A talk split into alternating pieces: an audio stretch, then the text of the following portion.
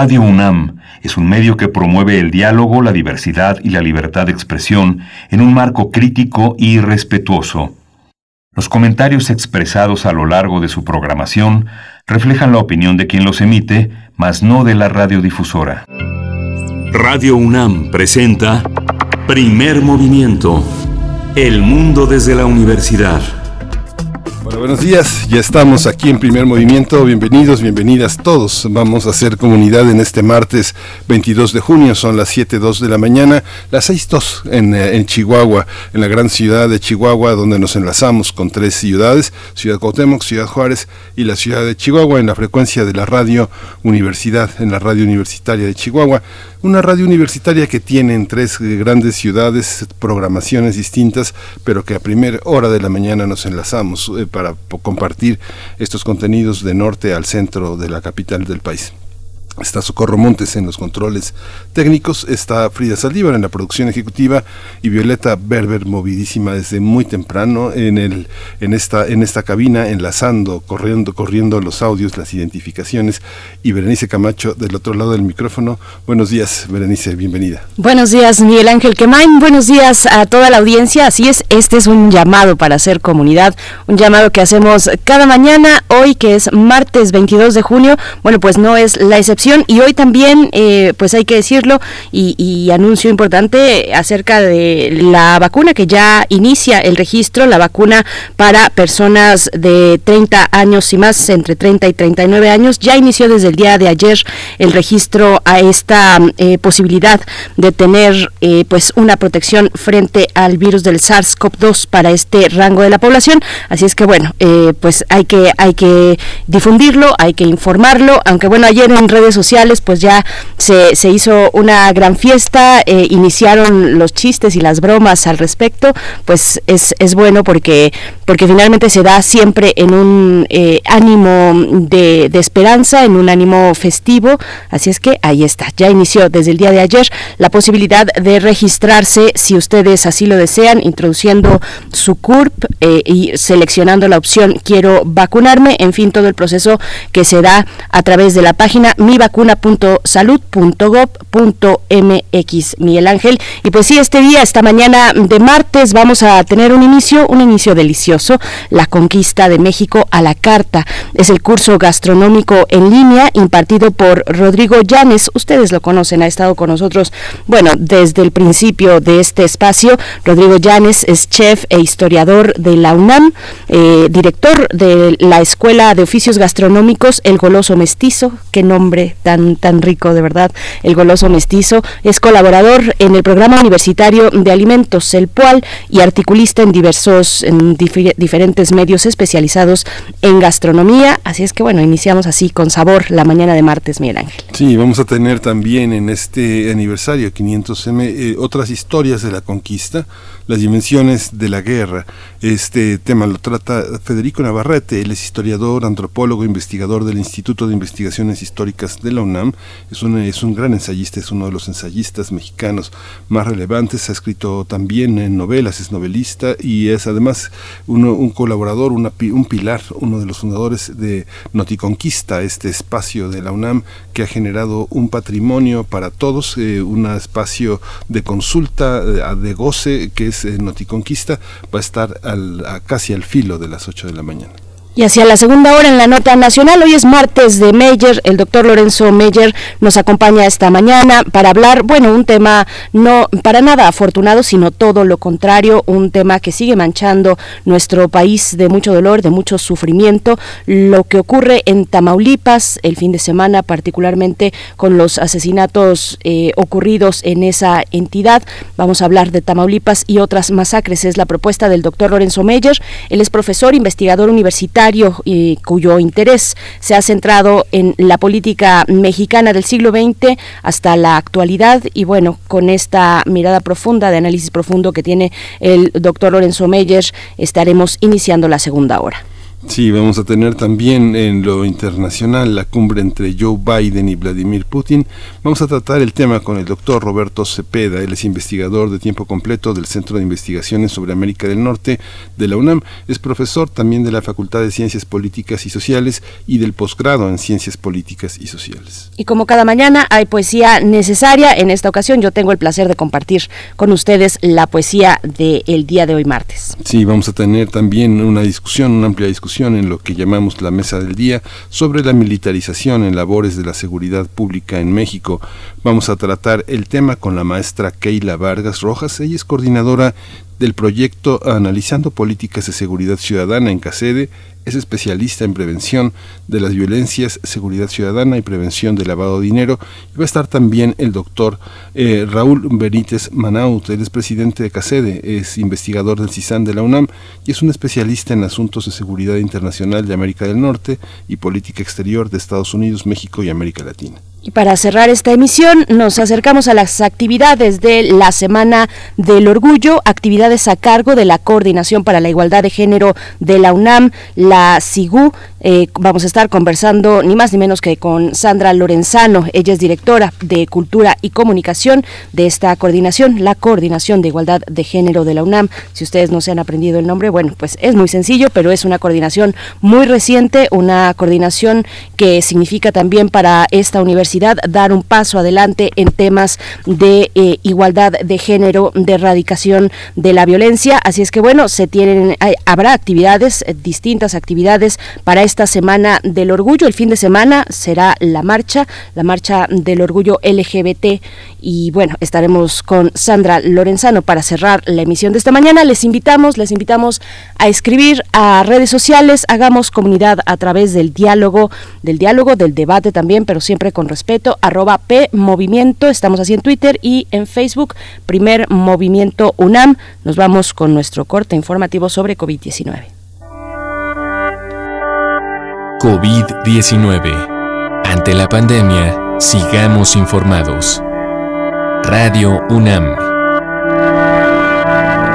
La Secretaría de Salud informó que el número de decesos por la enfermedad de la COVID-19 aumentó en México a 231.244, de acuerdo con el informe técnico ofrecido el día de ayer por las autoridades sanitarias, mientras que los casos confirmados acumulados suman 2.478.551, los casos activos estimados a nivel nacional son 25.368. La, escuela a distancia produce un efecto educativo similar al de las vacaciones de verano y al rendimiento de las competencias de los alumnos no progresan. Eso lo descubrió una investigación global realizada por la Universidad Goethe de Frankfurt. Este estudio señala que los valores caen especialmente en niños y adolescentes de familias socialmente vulnerables. Andreas Frey, catedrático de Psicología Pedagógica de esa universidad, dijo que la división entre ricos y pobres se profundizó aún más durante los primeros cierres de colegios por la pandemia. En información de la UNAM por su investigación de virus presentes en animales silvestres, la cual busca ofrecer soluciones innovadoras e integrales, Roselena Sarmiento Silva, académica de la Facultad de Medicina Veterinaria y Zootecnia de la UNAM, recibió el premio George E. Brown Jr. 2020 otorgado por el gobierno de los Estados Unidos. Se trata de la primera vez que el gobierno de ese país galardona a una universitaria por este tipo de estudios. Sí, este doctor en ciencias biomédicas por la UNAM, especialista, eh, eh, dice que el objetivo del estudio es determinar cómo roedores, murciélagos, aves y mosquitos de la península de Yucatán inciden en la diversidad viral en reservorios silvestres y vectores de áreas tropicales con alta diversidad biológica.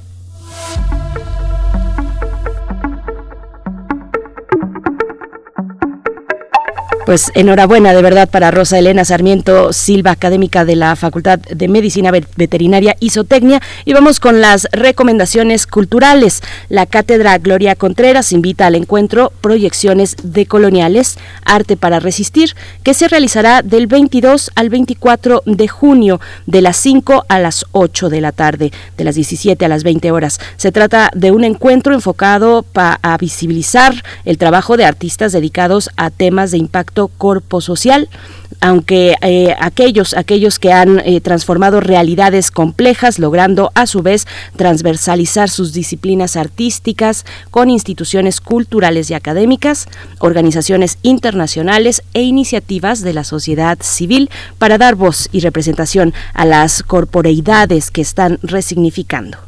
Sí, esta, transmisión va a realizarse en el marco del programa México 500 UNAM y va a estar disponible a las 5 de la tarde en danza.unam.mx en la Cátedra Contreras y es la página de Facebook también Cátedra Gloria Contreras UNAM. Ahí lo pueden encontrar. Ahí lo podemos encontrar. Bien, vamos con música. Son las 7 con 12 hora del centro. Esto está a cargo de Nicole Hortz.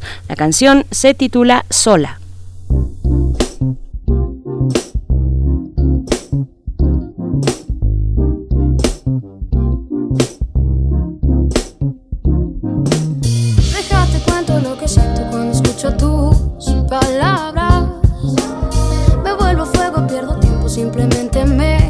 Me traes harta. No soy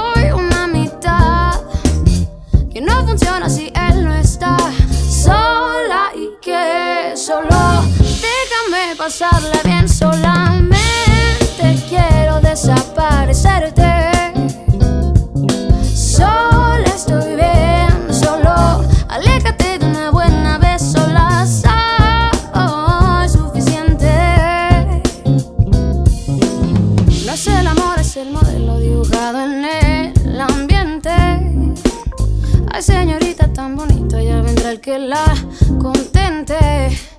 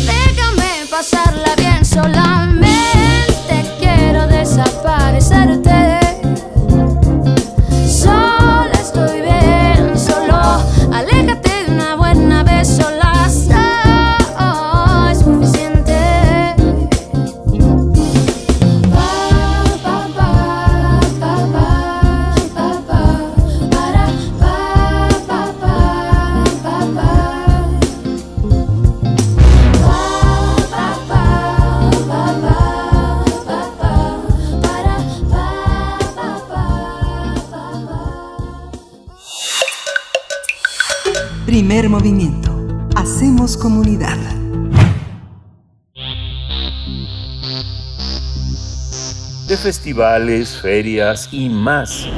Recomendaciones culturales. Durante la conquista de México, la comida fue un elemento fundamental para que Hernán Cortés triunfara sobre el emperador mexica Moctezuma, con quien se disputó el territorio mexicano y a su vez empezó a forjar una mezcla y herencia culinaria que aún está vigente. Rodrigo Llanes Castro, chef e historiador por la Facultad de Filosofía y Letras de la UNAM, impartirá de manera virtual el curso titulado La conquista de México a la carta, donde fusiona sus dos pasiones, la gastronomía y la historia.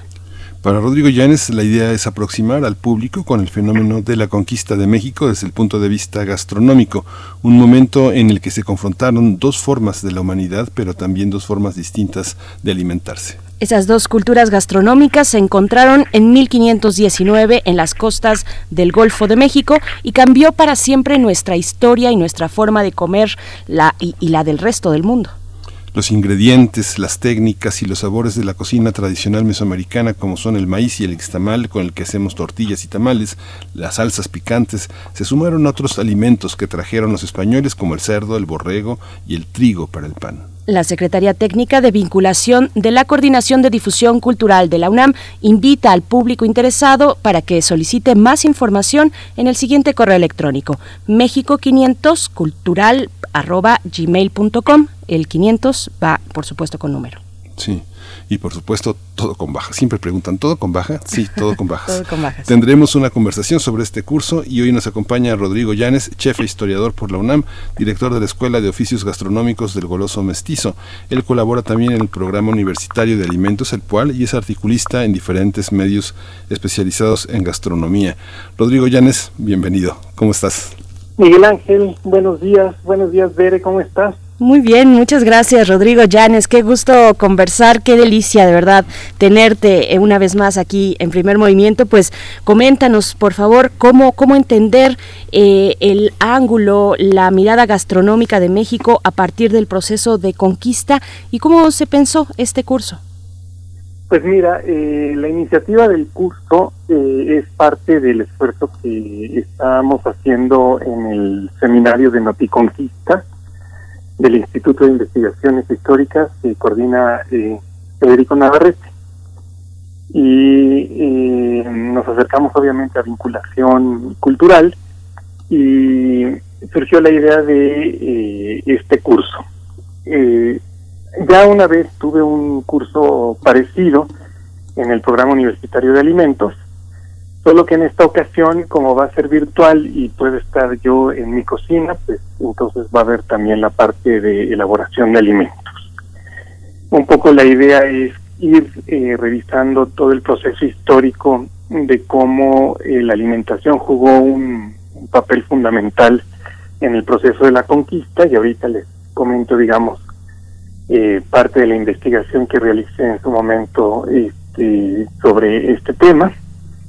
Y eh, pues este relato de la historia a partir de los alimentos nos ayuda a ir identificando también las partes de la sazón y, esas cosas intangibles que están presentes siempre en nuestra gastronomía y que hace más sabrosa este la, el disfrutar de la historia, ¿no? Entonces estamos celebrando, o bueno, conmemorando el momento de la conquista y obviamente pues este es un momento difícil de nuestra historia, pero también un parteaguas porque significa la integración de, dos culturas que están presentes en nosotros, incluso de la tercera, que es la de la raíz africana.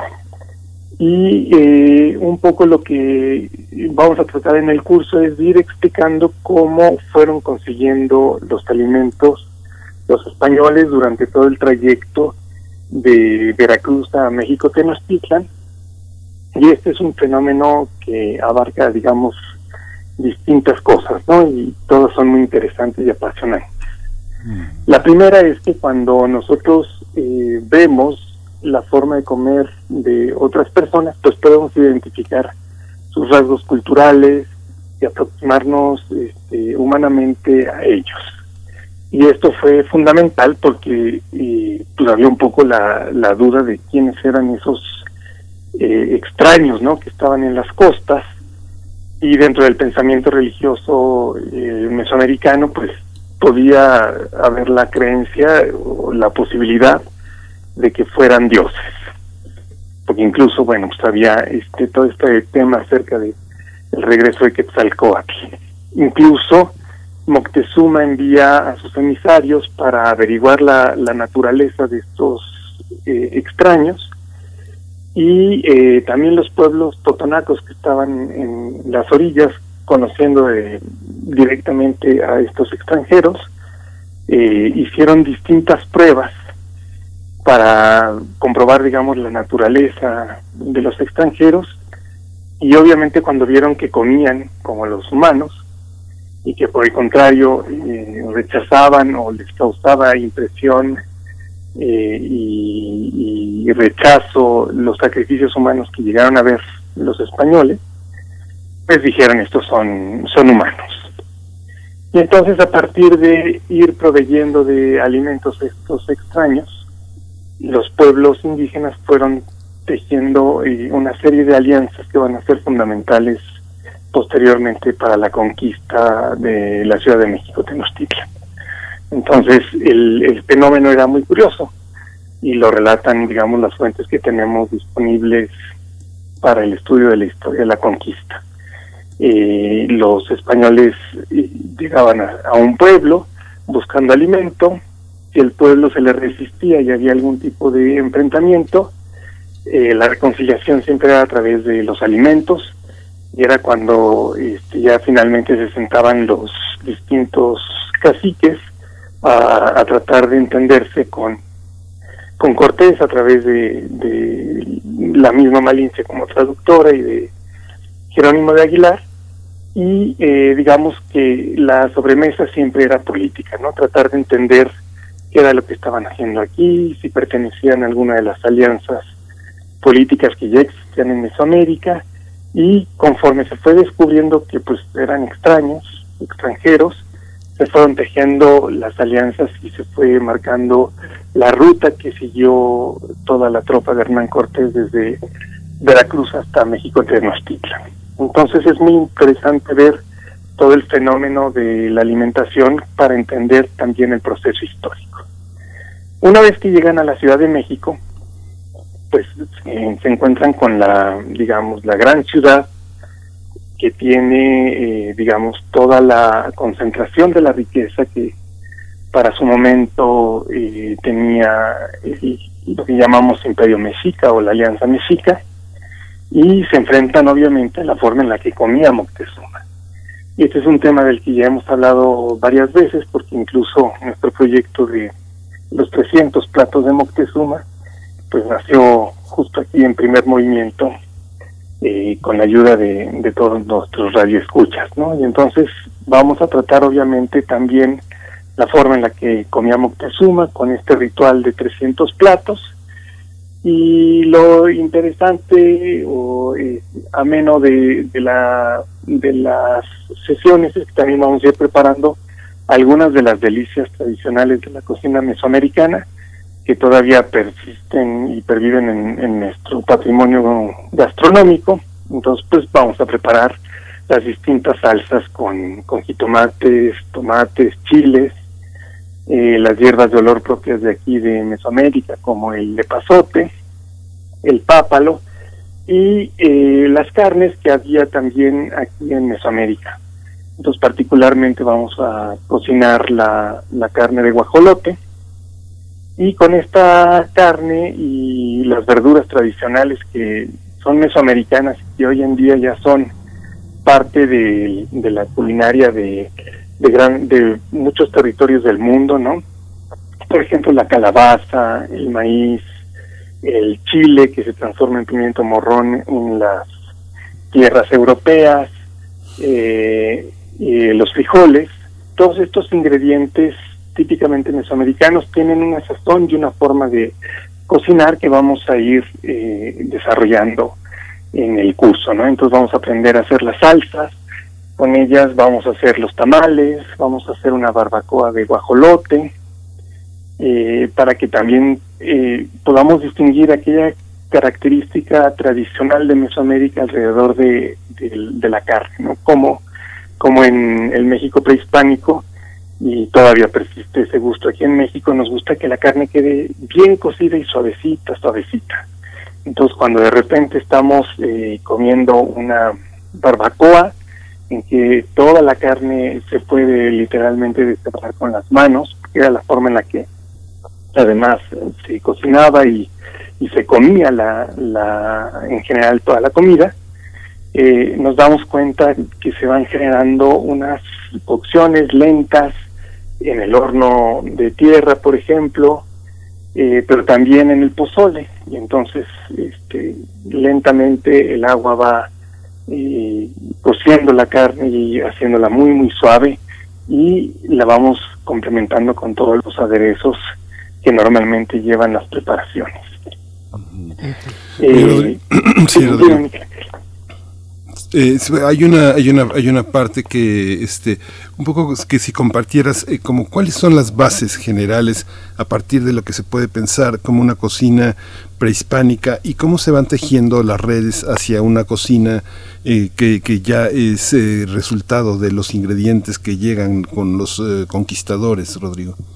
Sí, mira, podríamos decir a grandes rasgos que es, es una comida que surge a partir del cultivo básico que llamamos milpa, que técnicamente se conoce como un pluricultivo, porque en, en una parcela de milpa pues está sembrado el maíz, pero también eh, podemos encontrar la calabaza, el chile, alrededor también hay eh, las hierbas de olor, como el epazote que acabo de mencionar, y hay otra parcela contigua generalmente que es donde se, se siembra el frijol.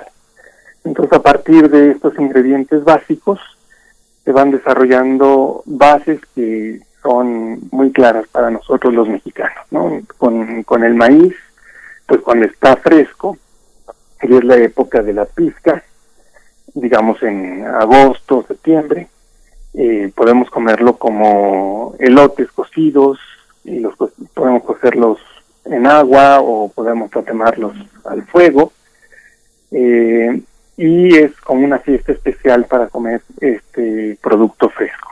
Ya seco, pues nos sirve para hacer la famosa masa del nixtamal, que eh, mediante un proceso que es muy antiguo, se le quita el ollejo al, a los granos de maíz eh, y ya con el interior se hace una pasta que nos sirve para hacer tortillas, pero también nos sirve para hacer tamales. Eh, las tortillas pueden ser eh, secas como una tlayuda, ¿no? De estas que ya venden secas eh, los oaxaqueños, y o las, to- las tostadas y los totopos, que ayudan a que ese alimento se preserve por más tiempo y no se tenga que cocinar al momento. Pero también están, por ejemplo, los atoles, ¿no? Que son estas bebidas fortificantes, sabrosas, que luego nos echamos en el desayuno. A partir de, del maíz se van conjuntando otros elementos, muchas verduras, porque afortunadamente esta es una tierra eh, donde en la época de lluvias es muy abundante la cosecha de hortalizas. Tenemos eh, la calabaza, que puede ser la pequeña que cocinamos en guisados, la grande que hacemos en dulce, de la que también extraemos sus pepitas que tostamos. Entonces, con todos estos ingredientes se va creando una eh, culinaria cotidiana que era común a, a todos los más iguales, a todos los campesinos y también a las clases privilegiadas que dirigían los destinos de esta alianza política.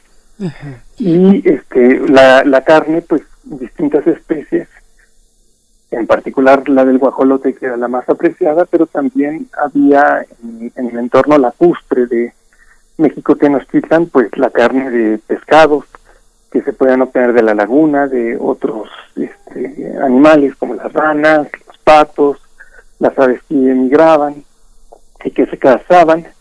Y con todo esto se va conformando una culinaria donde las cosas tienen un sabor particular, ¿no? Y obviamente eh, gran parte de esta cocina era ritual. Y la, la, el calendario religioso prehispánico pues era este, componía se componía de muchísimas fiestas y esa parte es la que nos ha perdido porque ya después de la conquista y con el proceso de evangelización pues se quedaron muchas de estas tradiciones religiosas eh, incrustadas y amalgamadas con, con el cristianismo de los europeos.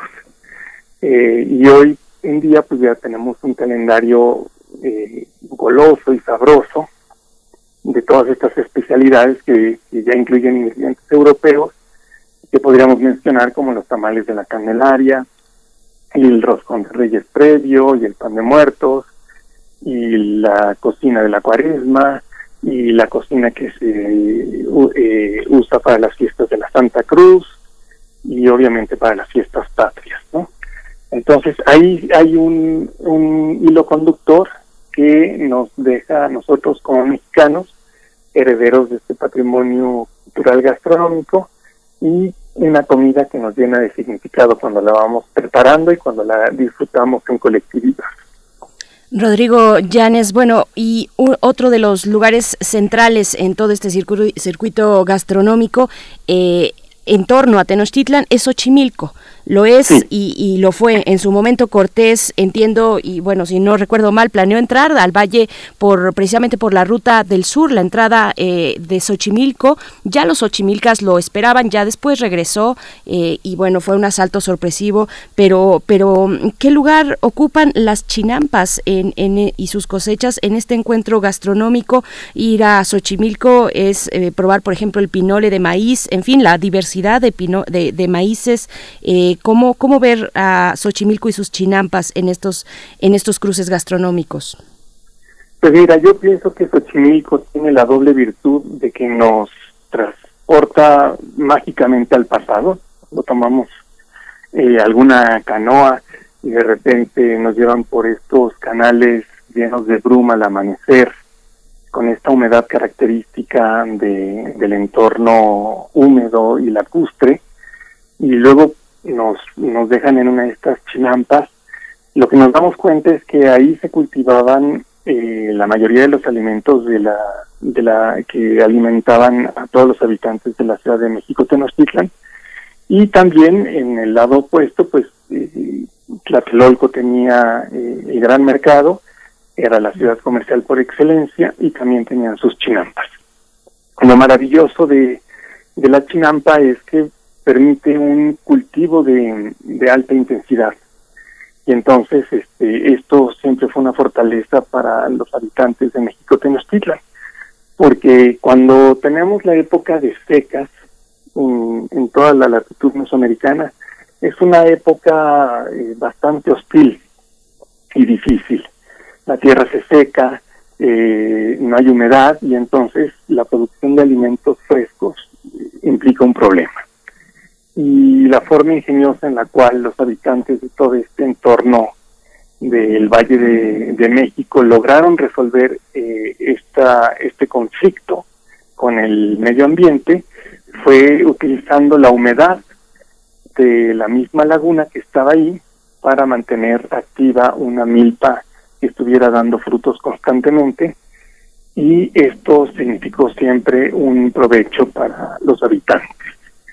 En el caso de la, del momento de la conquista, que justamente por estos días, pues estamos ya casi llegando al 13 de agosto, que es el momento en que cae eh, la ciudad y se rinde Cuauhtémoc ante Moctezuma, digo, ante Hernán Cortés, perdón. Eh, lo que hicieron los españoles fue justamente evitar que la producción de las tinampas de Xochimilco y de otras tinampas que estaban, digamos, en la zona que le llamaban ribereña, es decir, toda la tierra firme que rodeaba el lago de Texcoco, eh, evitaron que esos alimentos entraran a la ciudad para que la ciudad poco a poco se fuera quedando sin alimentos. También le cortaron el flujo de agua potable y entonces eh, pues la, la situación se volvió muy precaria para todos los habitantes de la ciudad que poco a poco se fueron rindiendo y acercándose a la zona donde estaban eh, los aliados de los españoles y los españoles y entonces ahí los españoles eh, fueron dándoles alimento y digamos convenciéndolos de sumarse a su partido. Al final eh, solo hay un pequeño núcleo de nobles que están alrededor de, de eh, Cuauhtémoc y son los que van a resistir en la ciudad de, Tlatelolco hasta que finalmente ya ven que todo el mundo ha salido de la ciudad muerto de hambre, buscando algo que comer y finalmente se rinden. Y lo primero que va a hacer incluso Hernán Cortés al recibir a Cuauhtémoc es darle de comer a él y a todos sus compañeros que lo iban acompañando en el séquito. Entonces es muy interesante ver cómo eh, eh, la alimentación forma parte de la estrategia militar con la cual se puso sitio y se derretó a México Tenochtitlan. Y también, eh, pues las crónicas nos dejan eh, los ingredientes que para ese momento estaban ahí presentes y que los españoles vieron con mucha sorpresa que eran sabrosos y que se comían en abundancia, ¿no? Este, imagínense a los tlaxcaltecas, estaban alimentando constantemente el, el real donde estaban los ejércitos que sitiaban y eh, cocinando los quelites de temporada o este, pelando tunas eh, y comiendo capulines y todo esto lo, narra por ejemplo Bernard Díaz del Castillo en su historia verdadera y se vuelve algo fascinante, ¿no? Ir viendo cómo un extranjero va descubriendo y conociendo esta culinaria que hoy es parte nuestra.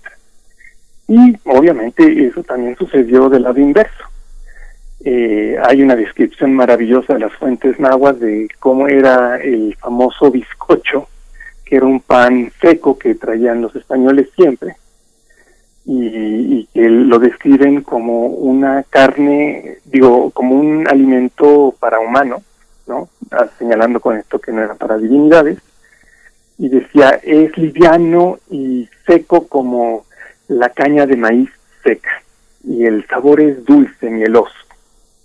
Entonces, vemos también cómo eh, todo ese mundo mesoamericano va a ver con asombro y va a incorporar poco a poco los ingredientes que los españoles traían consigo. Estoy dando el ejemplo del bizcocho, pero también trajeron eh, cerdos, borregos, vacas, todas estas esos animales de crianza que hoy en día pues ya son parte de la culinaria mexicana y nos encantan que los tamales estén hechos con, con grasa de cerdo porque cuando los recalentamos vuelven a estar suavecitos y nos gusta la carne de cerdo que usamos para la carne, para los tacos, por ejemplo al pastor, este, y obviamente el borrego con que ahora usamos eh, la, la barbacoa. Son, digamos, los distintos ejemplos de cómo el mundo mesoamericano es capaz de nutrirse de las influencias fecundas de España y de esta cultura europea eh, para transformar su propia forma cotidiana de comer. Hay una visión también, una mitología sobre la cocina, sobre la gastronomía prehispánica. Hay muchos mitos, Rodrigo. ¿Qué, qué, qué no es la cultura prehispánica, la comida prehispánica que nos han tratado de vender como tal, aunque vemos en la calle que los puestos que generalmente, de comida que generalmente tienen a grupos indígenas eh, al frente, son vienen de una larga data, pero ¿qué no es la cocina prehispánica? ¿Qué es lo que tenemos que dejar fuera de esa de, de, de esa aura que, que de la que ahora hablas? Sí, el aura que mencionas tiene que ver con una visión, digamos, este colonialista de, de nuestra historia. Como para los eh, extranjeros eh, digo, para los españoles todo lo mesoamericano era novedoso, entonces hay como desde el siglo XVI un cierto afán de exotismo alrededor de, la comida y los ingredientes mesoamericanos. Entonces, eh, si bien, por ejemplo, los insectos eh, se comían no solo desde la época histórica prehispánica, mexica, sino quizás es una reminiscencia eh, mucho más eh, antigua eh, y en donde los cazadores recolectores pues aprovechaban cualquier bicho que pudieran ver que se podían comer. Entonces hay como que esta idea este exotista de decir, ay, la comida prehispánica estaba siempre hecha con insectos. Pues sí, había una época del año en la que estos animales están eh, desarrollándose y entonces se podían comer. Y a veces incluso era preferible comerse a los bichos que estos se comieran los cultivos, ¿no? Por dar un ejemplo con las hormigas. Pero esta aura eh, prehispanista nos, nos dice, ay, toda, toda la comida prehispánica era con eh, bichos, ¿no? Yo creo que si le quitamos el sentido exotista y pues, vemos que es un ingrediente más del el rico eh, universo culinario prehispánico, pues nos daremos cuenta que, que es más interesante la comida prehispánica. Eh, obviamente, pues muchos de los sabores que luego ya se mezclaron por ejemplo, el mole que lleva el, el chocolate, pues no era algo que, que estuviera presente en el mundo prehispánico necesariamente. El cacao se usaba para bebidas muy específicas y aunque a lo mejor sí se utilizaba para ciertas preparaciones, que desafortunadamente no tenemos testimonio porque pues no hay recetarios prehispánicos, pero esta idea de que el chocolate dulce y, el- y las salsas con mole, etcétera, dulzonas, son prehispánicas, pues tampoco, ¿no? Hay también una influencia ahí eh, que se ha ido documentando poco a poco también de, de la cocina que trajeron los esclavos de África y que forma parte ya de nuestra culinaria.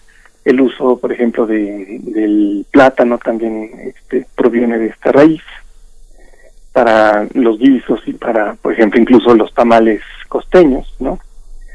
Eh, que son ya coloniales. Entonces, un poco lo que lo que el curso pretende es eh, invitarnos a conocer estas bases eh, que podemos encontrar en, en las fuentes históricas y reconocer esos sabores y luego ir reconociendo también la otra parte, ¿no? Que es la, la que las influencias profundas que llegaron del resto del mundo, ¿no? Porque hay también ciertos, este, un desconocimiento eh, muchas veces de, de los mismos productos europeos, en donde no entendemos eh, cómo saben las cosas o qué razón de ser tienen. Y, ve- y, vemos que la hemos incorporado de alguna forma extraña. Uno de los típicos ejemplos que tiene que ver con una denominación de origen es el famoso queso manchego, ¿no? Uno va al súper y uno cree que el queso manchego es ese que se derrite y que usamos luego para las quesadillas. Pero no, el queso manchego se hace en la mancha, de donde era Don Quijote, y se hace con leche de oveja o de cabra y tiene un sabor y unas características que son totalmente distintas a lo que llamamos eh, queso manchego. Entonces, si vamos descubriendo cómo es ese universo culinario y cuáles son sus formas de preparar esos productos, entenderemos también qué era lo que traían en, en su mente y en sus estómagos y corazón los españoles y por qué se ocuparon también de generar eh, un- una reproducción parecida de esos productos, pero que obviamente el entorno eh, eh, de clima y demás no les permitía reproducir de manera idéntica, pero que fueron generando cosas nuevas que hoy en día pues ya son parte de la culinaria mexicana. Por ejemplo, los chorizos, ¿no? Los chorizos son estos embutidos de cerdo que en la época medieval pues tenían ciertas especies que se podían importar de Asia y, y- que usaban los europeos, pero el chorizo rojo eh, lleva el, pimentón, que es finalmente un chile de origen mesoamericano seco y dulcificado por, por el, el suelo europeo, pues es una sabrosura que no hubiera existido sin este eh, encuentro de hace 500 años. Bien, pues eh, Rodrigo Llanes, ya nos, ya estamos al cierre. eh, yo me quedo con, con, pues con muchas preguntas y seguramente la audiencia también. De hecho, por acá eh, hay una específica. Pregunta Armando Cruz: ¿Hay algún libro que hable de los platillos que se le servían a Moctezuma y de las maneras y el protocolo que se observaban eh, a la hora de comer? Esa es la pregunta para ti, Rodrigo. Y también, bueno, si puedes comentarnos a quién está dirigido este curso, qué necesitamos para cursarlo. Todavía hay lugar, eh, eh, todavía hay espacio de registro. Cuéntanos, por favor, Rodrigo. Sí. Eh, sobre el protocolo de, de Moctezuma, eh, yo he escrito algunos artículos y hay una parte de mi tesis dedicada a esto que se puede consultar en Tesis UNAM. La, simplemente buscan por mi nombre y encontrarán eh, la tesis y el capítulo 9 eh, describe la, riqueza mexica a través de la minuta palaciega de Moctezuma. Y este capítulo lo voy a eh, replicar en una publicación que espero pronto se pueda eh, llevar a cabo eh, por la Secretaría de Educación de la Ciudad de México. Y bueno, pues, si, luego me buscan por las redes sociales, podré darles la referencia cuando ya esté publicado. Eh, las recetas es algo muy, muy difícil de conseguir porque no hay ese testimonio histórico, pero el trabajo que ha hecho el doctor Alberto Peralta de Legarreta es fundamental y tiene un libro maravilloso que si lo buscan por el autor encontrarán todo este universo de la cocina prehispánica bien documentado y muy bien trabajado. Lo recomiendo ampliamente. El curso pues es para cualquier persona que esté interesada en, conocer la historia de la conquista desde este punto de vista culinario. Hay muchos estudiantes de gastronomía que les puede servir porque siempre hay esta inquietud eh, por conocer un poco más de la historia y para fundamentar un poco más luego sus propuestas gastronómicas. Creo que es importante entender eh, los procesos históricos que nos han constituido y que dan son el origen de nuestra sazón. Y sí, estamos todavía recibiendo eh, a gente que, que está interesada en el curso y en las en los datos que ustedes ya dieron de difusión cultural, pues se pueden inscribir. Es un curso con ingredientes sencillos, yo voy a estar preparándolos a cuadro y estaré, además de cocinando, obviamente platicando de todo este proceso histórico. Qué delicia. Lo repetimos el correo electrónico para solicitar más información mexico500 cultural arroba gmail.com y con esto nos despedimos Miguel Ángel.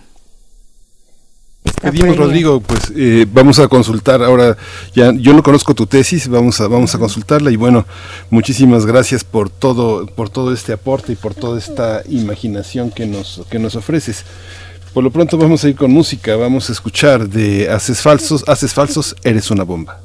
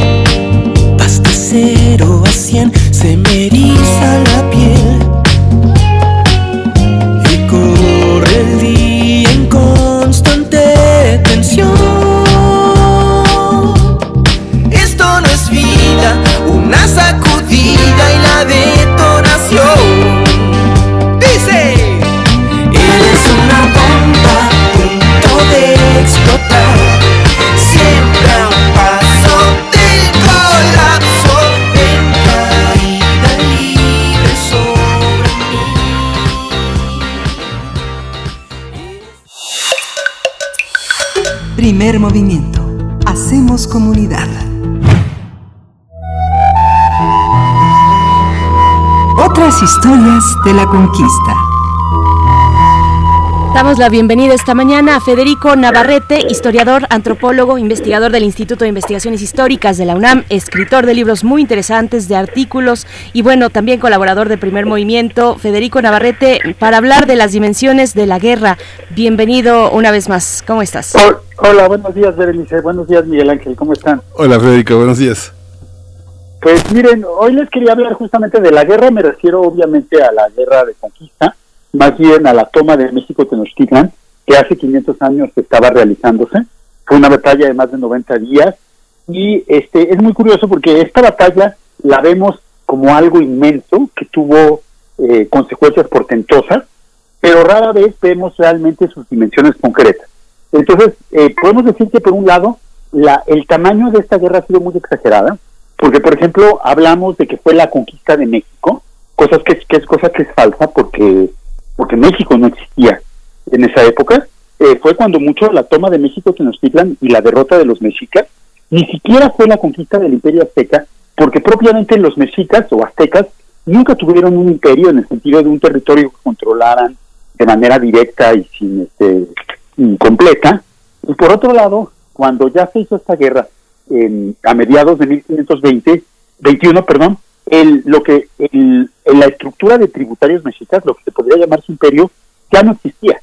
Ya había sido desmontada durante los meses anteriores de combate y la mayoría de los pueblos que antes obedecían a los mexicas ahora estaban del lado de los españoles.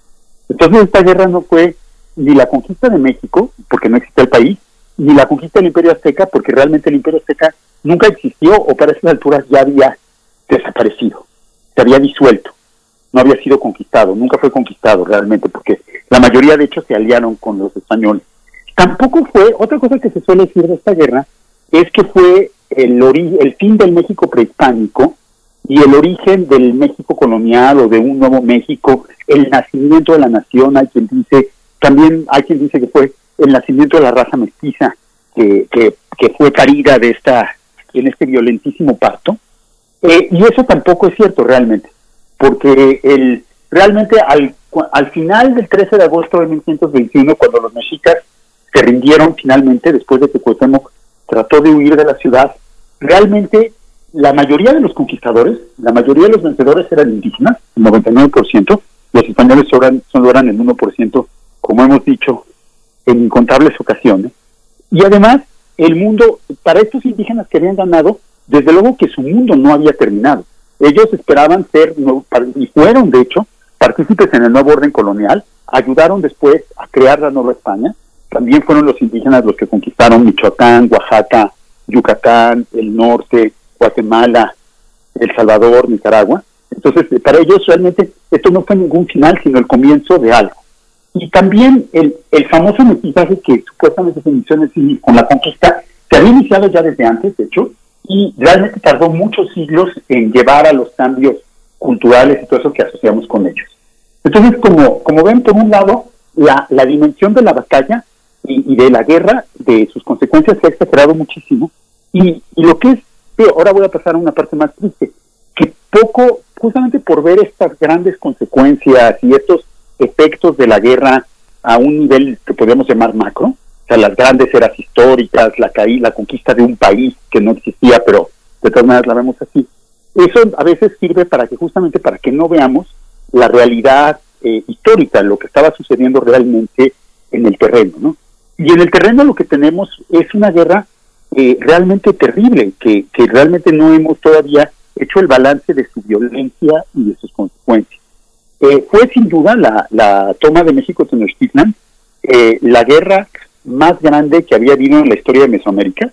O sea, no tenemos ninguna notificación de que antes en ninguna en ninguna de las historias que hay del México prehispánico ni, ninguna evidencia arqueológica ni todo lo que sabemos del México prehispánico nos indica que nunca antes se había reunido se habían reunido ejércitos de cientos de miles de combatientes todo podría pero nunca sabremos bien las cifras pero podemos suponer que del bando enemigo de los mexicas había alrededor de 100.000 combatientes y del bando de los mexicas habría unos 30 mil o 40 mil que incluían a buena parte de la población civil de México Tenochtitlan.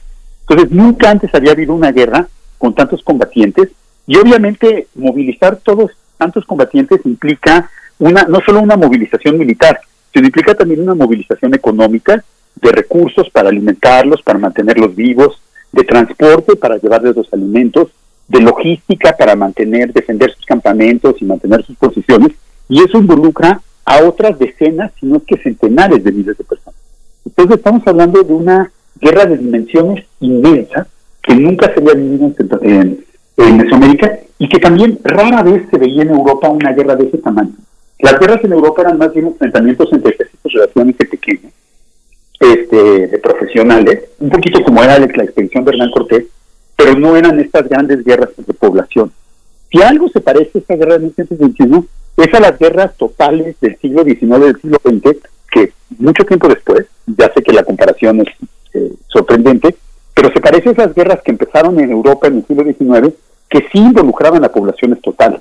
Guerras de invasión, donde se tomaban prisioneros a cientos de miles de civiles, los bombardeos a las ciudades. Es ese tipo de guerra de la que estamos hablando. Una guerra total, como la del siglo XX, pero peleada en el siglo XVI con armas del siglo XVI.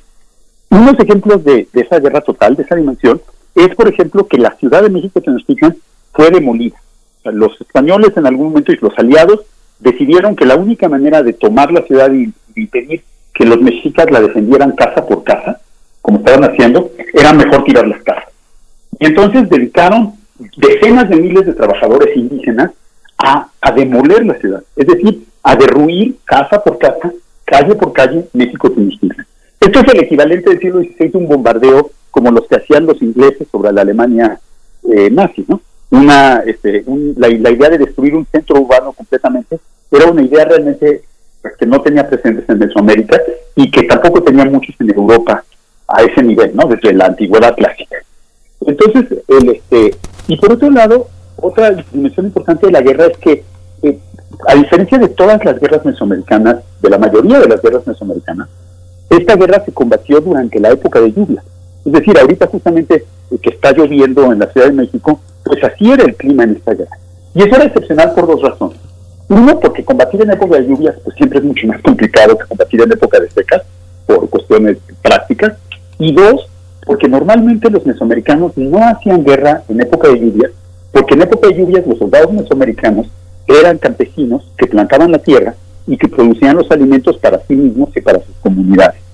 Entonces, el hecho de que esta guerra se haya realizado durante la época de lluvias implica muy probablemente que en el Valle de México, en buenas partes del Valle de México donde había la guerra, porque no solo era México Tenochtitlan, sino el teatro eh, llegaba hasta Coyoacán, Tacuba, hasta, hasta las zonas de las Chinampas, en Iztapalapa, por todos lados, es probable que en, esta, en este año no haya habido una temporada de agrícola normal, que no se haya podido plantar la tierra y podemos imaginar las consecuencias que eso tendría, ¿no?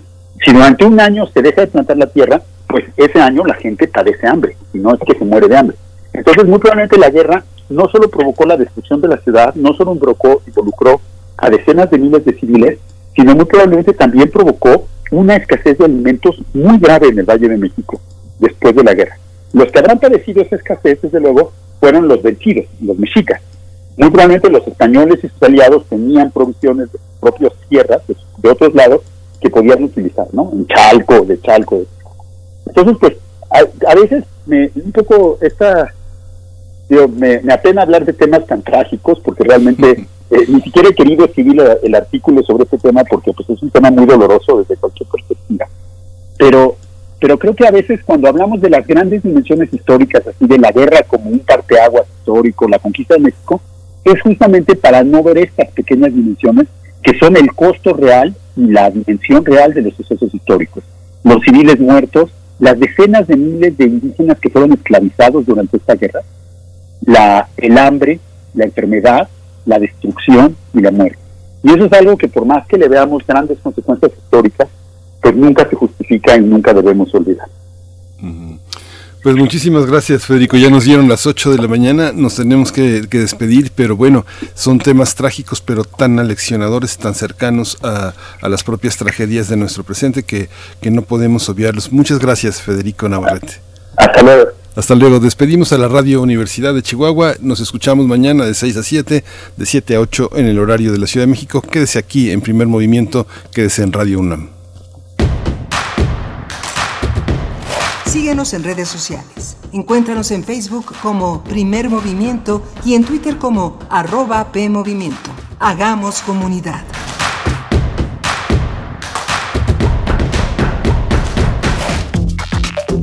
Alrededor de un tema siempre habrá muchas cosas que decir. Quizá haya tantos puntos de vista como personas en el mundo. Únete a la revista de la universidad donde convergen las ideas. Jueves a las 16 horas, después del corte informativo. Disentir para comprender. Radio UNAM, Experiencia Sonora.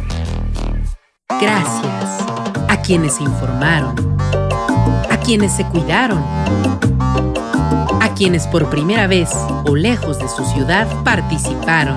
Gracias a todas y todos quienes este 6 de junio votaron para mejorar nuestra ciudad. Una vez más, demostramos que con participación todo funciona. Porque quien sabe, sabe. Instituto Electoral Ciudad de México. Tengo 17 años, mi mamá falleció de cáncer. Ese vacío que dejó ella al irse me hundió. Es lo que me tiene aquí. Me fui empezando a juntar con malas amistades y me dejé que, que me envolvieran y dije, pues va. La probé y me gustó y de ahí me agarré. Marihuana y tabaco son lo que... mi consumo crónico. Se fueron mis ganas de vivir. Me causó mucho sentimiento que me dijo mi abuela, yo no quería esto para ti. El mundo de las drogas no es un lugar feliz. Busca la línea de la vida. 800-911-2000.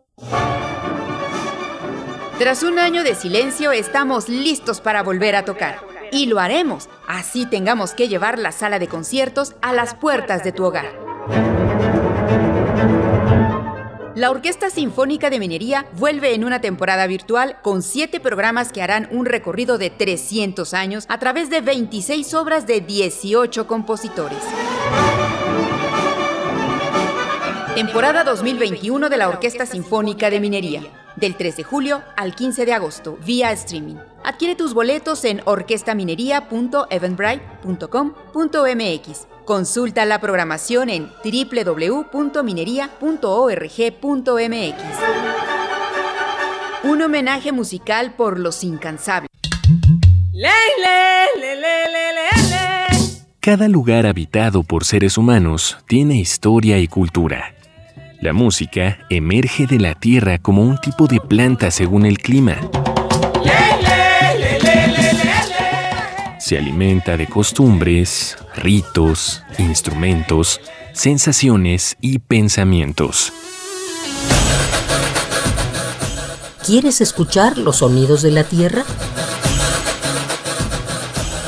Iniciemos el camino sin brújula, todos los domingos de julio a las 18 horas por Radio UNAM.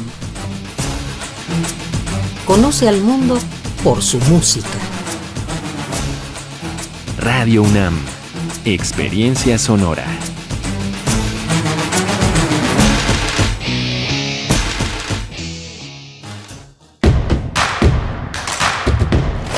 Encuentra la música de primer movimiento día a día en el Spotify de Radio UNAM y agréganos a tus favoritos.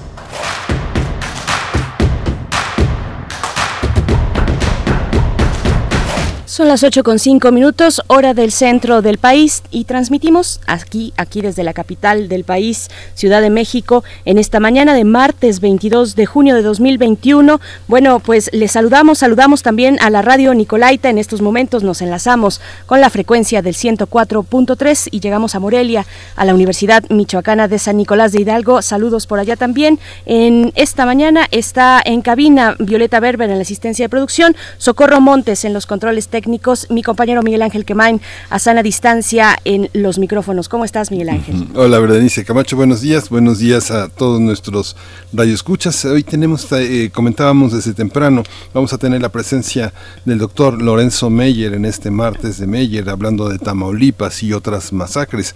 Las masacres que dejamos en la primera hora en la voz de Federico Navarrete, bueno, ahora continúan, pero en el siglo XXI no son, son cualitativamente distintas distintas, pero estructuralmente muy, muy semejantes. Eh, Lorenzo Meyer, como saben, es profesor, investigador, un historiador, un ensayista mexicano de primer, de primer orden, uno de los hombres, uno de los intelectuales mexicanos más sobresalientes.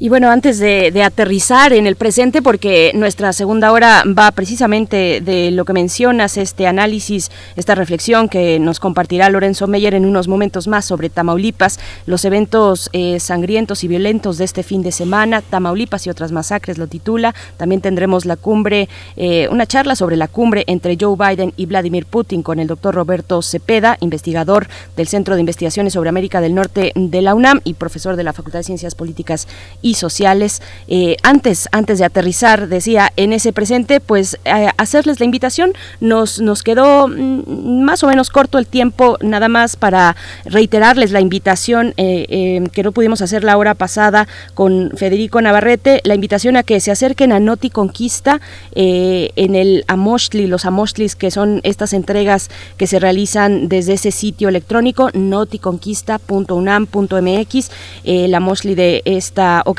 se titula La guerra continúa, traiciones, defensas, reivindicaciones. Y bueno, de verdad que es un eh, es, un proyecto muy interesante que se desprende del Instituto de Investigaciones Históricas con un equipo de historiadoras, historiadores eh, y, el mismo Federico Navarrete, por supuesto, con distintas entregas pues interesantes, bien documentadas, además ágiles, eh, cortas y, precisas, muy interesantes, pues también también otro de los sitios que la UNAM se ha dispuesto configurar ah, en torno a estos 500 años de aquel proceso de conquista, entrecomillada la palabra conquista, pues es mexico500.unam.mx. Igual la invitación está hecha para que se acerquen a la gran diversidad de eventos, es también un repositorio de eh, pues todo lo que se ha sumado en estas semanas, meses casi ya eh, respecto a las conmemoraciones a la diversidad de eventos de los 500 años de la conquista. Así es que bueno, acérquense, acérquense a este sitio mexico500.unam.mx, Miguel Ángel. Y justamente este, este domingo, tomen nota, bueno, está la marcha del orgullo homosexual, pero hay una hay un estreno, hay una escena de Diego Vázquez, uno de los coreógrafos contemporáneos más interesantes. Lo apoyó y lo comisiona el British Council y el Festival de Outburst de, Arte Queer que va a tener lugar el domingo 27 de junio a mediodía a las 12.30 horas en el Facebook Live del taller coreográfico de la UNAM. El taller coreográfico de la UNAM oficial es la cuenta en Twitter va a tener un trabajo sobre despersonalización y aceptación, que son los estados emocionales que se abordan en este segundo trabajo que le llaman Work in Progress de la coreografía, donde Diego Vázquez explora el viaje de la identidad de género.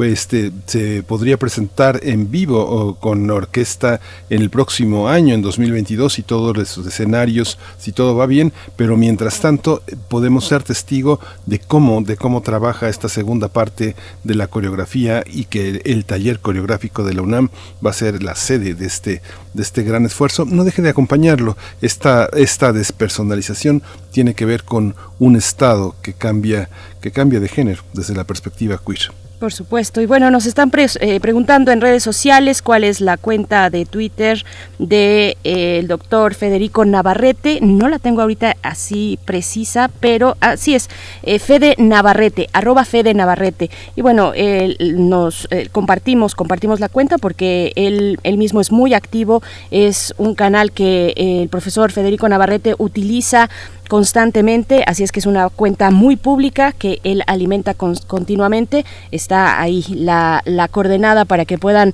seguir el trabajo y los debates del ayer y del hoy también que siempre está generando el doctor Navarrete, arroba Fede Navarrete es el lugar en Twitter donde pueden encontrarlo. Y bueno, querido Miguel Ángel, nos vamos a ir ya con el doctor Lorenzo Meyer, que ya está en la línea. Vamos. Primer movimiento. Hacemos comunidad.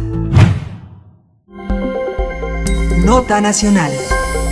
Querido Lorenzo Meyer, bienvenido a Primer Movimiento. Gracias, gracias por, por esta participación que no siempre es tan afortunada. Eh, ahora para hablar de Tamaulipas y otras masacres es eh, la forma en la que titulas este, esta participación. Bienvenido.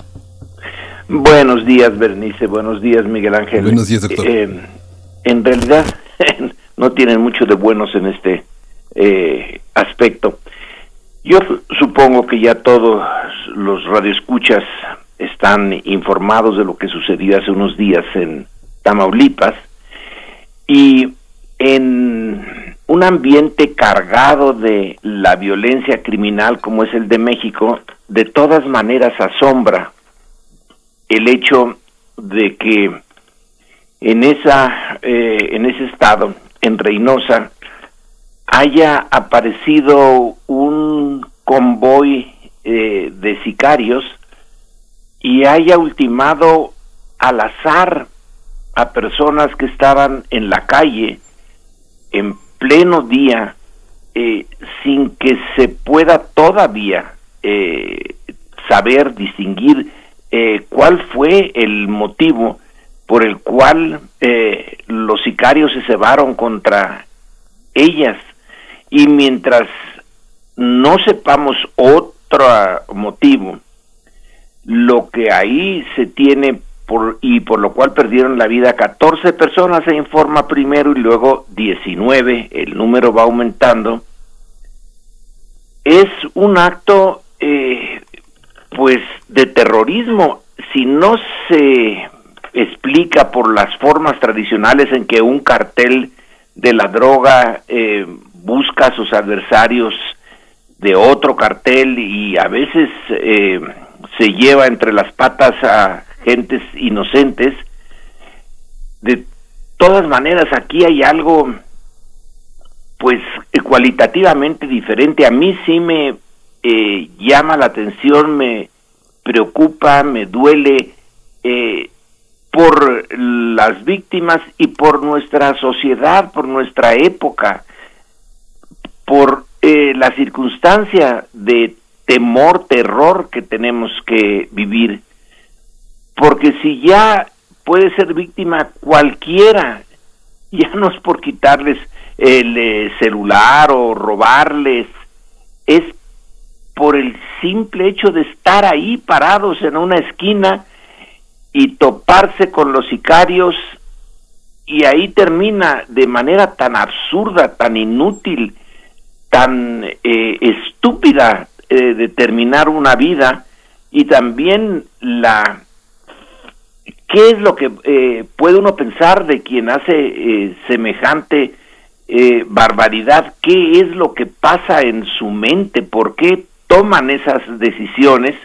Me confieso impotente de dar una respuesta completa, pero la verdad es que el hecho sí es preocupante. Alguien señalaba que no es la primera vez que ocurre eso de causar terror, que hace años, y eh, lo recordamos de nuevo, en una celebración de la independencia de las festividades que se hacen en las poblaciones, en los centros de las poblaciones allá en Morelia, se lanzaron granadas contra la eh, gente que estaba reunida para celebrar la fiesta y claro que fue eh, un acto de de terrorismo, de acción indiscriminada.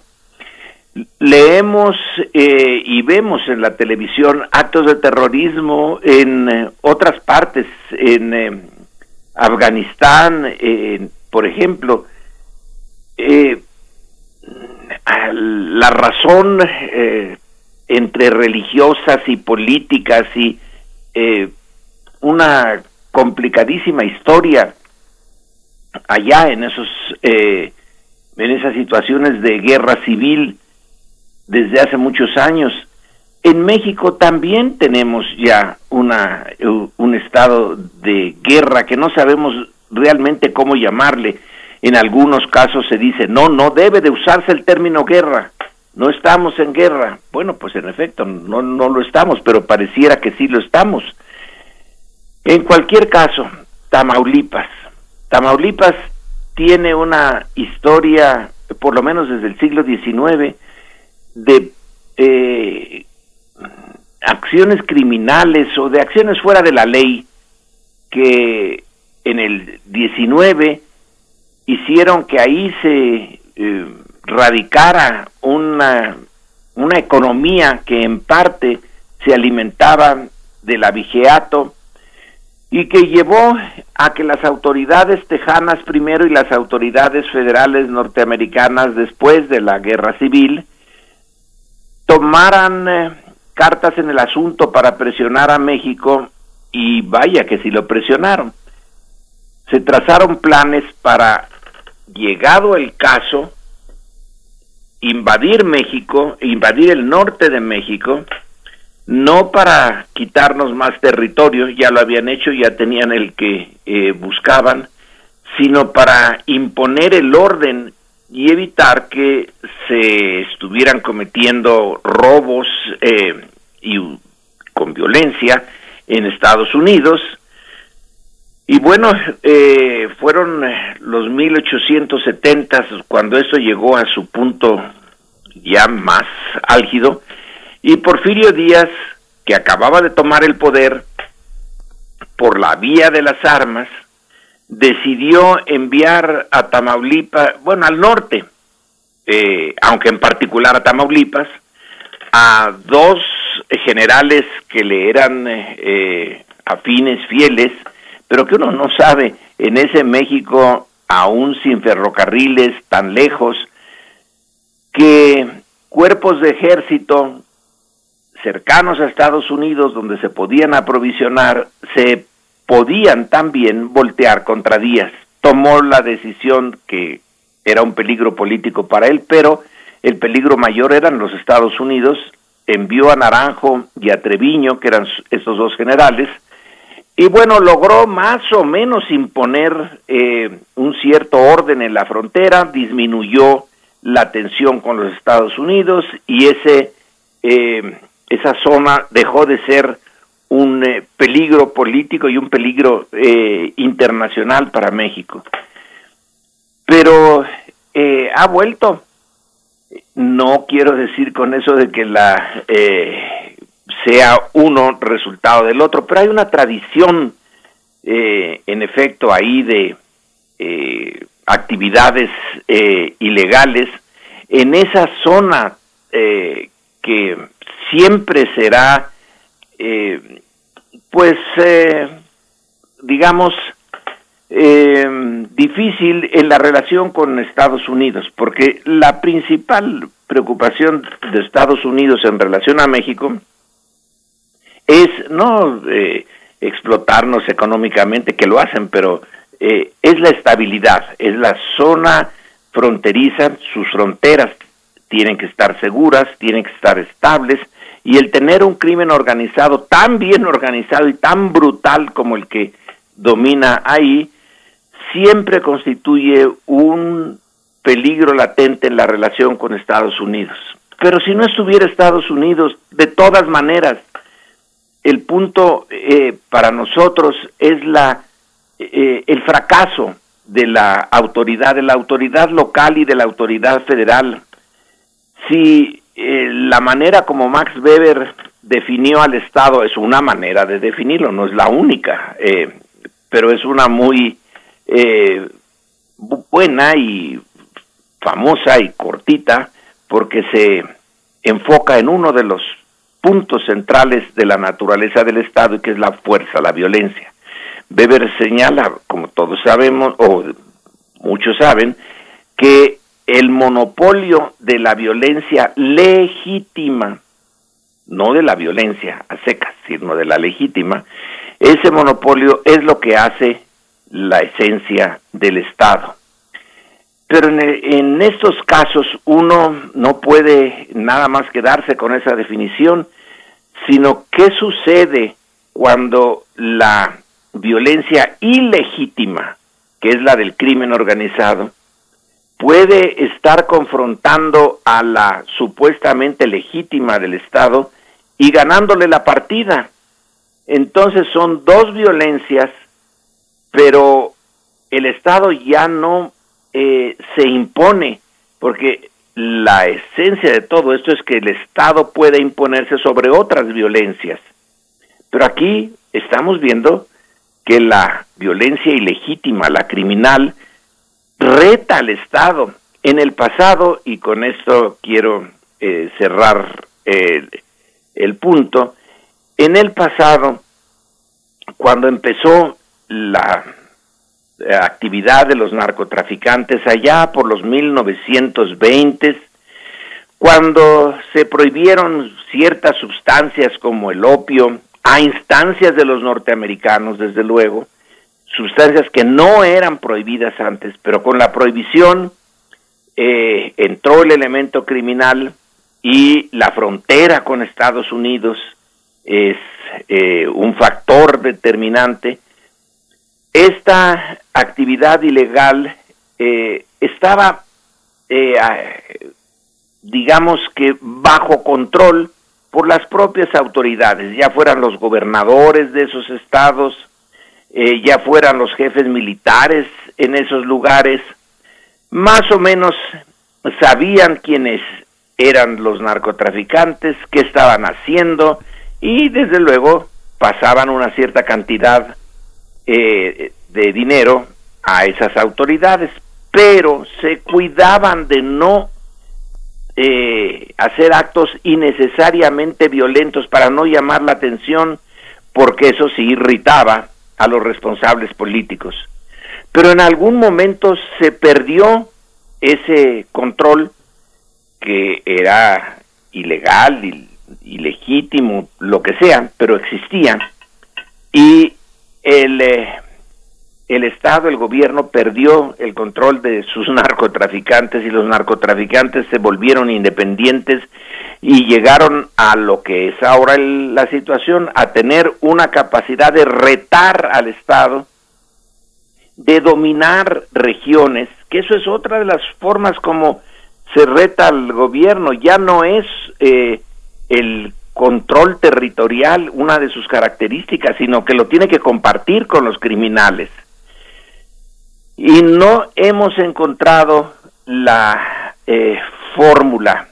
Ya se hicieron todos los intentos desde la operación Cóndor cuando Echeverría, que por cierto lleva el mismo nombre que unas operaciones en América eh, del Sur anticomunistas, pero esta era contra eh, los narcotraficantes, forzada por Estados Unidos, forzada por la guerra contra el narco que se eh, llevó a cabo a partir de Nixon en Estados Unidos. Entonces, eh, esas operaciones, luego ya la más drástica, la de Calderón, la de lanzar totalmente al ejército contra el narco, eh, y ahora la de Andrés Manuel López Obrador, que dice, no es eh, por la vía de la violencia como vamos a acabar con eso, sino por la vía de transformar las eh, situaciones sociales que llevan a gente, sobre todo joven, a ser sicarios y a ser parte del crimen organizado. Bueno, eso tardará mucho tiempo en eh, dar resultados si es que ese es el, lo que da el resultado. Y la presencia del mercado norteamericano sobre la que no podemos hacer nada. Está el mercado ahí demandando los eh, insumos ilegales de siempre. Así pues, eh, me quedo eh, con un ánimo muy eh, inquieto, y yo supongo que en esto lo compartimos muchos mexicanos, que no hay una vía clara de cómo acabar con esta plaga del narcotráfico y su violencia extrema Está ya la Guardia Nacional, ya tiene cien mil efectivos, ya está repartida por todo el territorio. Bueno, sigue el, eh, eh, el reto del eh, narcotráfico, reto directo al gobierno y reto finalmente a todos nosotros. Es desesperante no tener una vía clara de cómo terminar con esto, porque no hay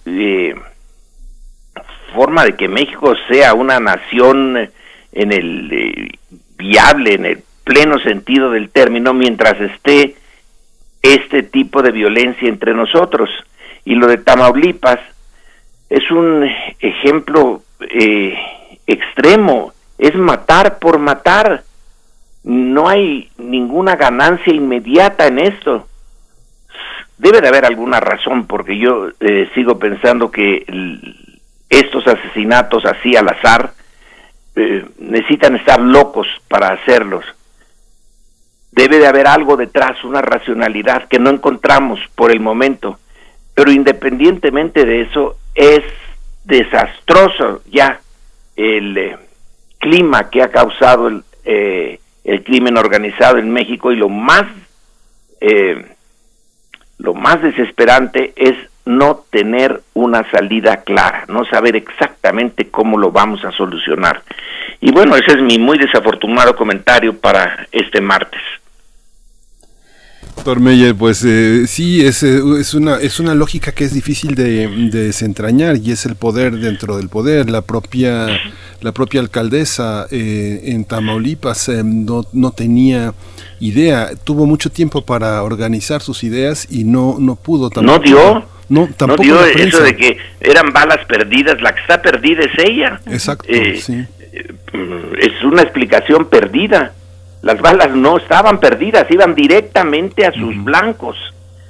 Eh, es la impotencia en cierto sentido. Pero bueno, una alcaldesa, cuando tienen un gobernador que es parte casi del crimen, Claro. eh, algo está muy podrido en esa Dinamarca. Sí, exactamente.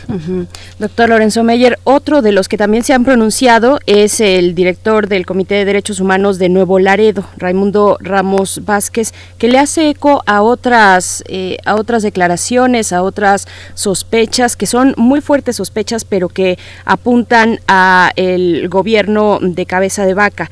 Lo dice Raimundo Ramos Vázquez, es- Sí. son declaraciones fuertes, pero bueno, por ahí eh, empieza a, a- a sonar al menos esta versión de los hechos. Pero eso también es absurdo, que Cabeza de Vaca sea el eh, instigador de esto. Cabeza de Vaca está eh, para salvarse él, ya está perdido en realidad.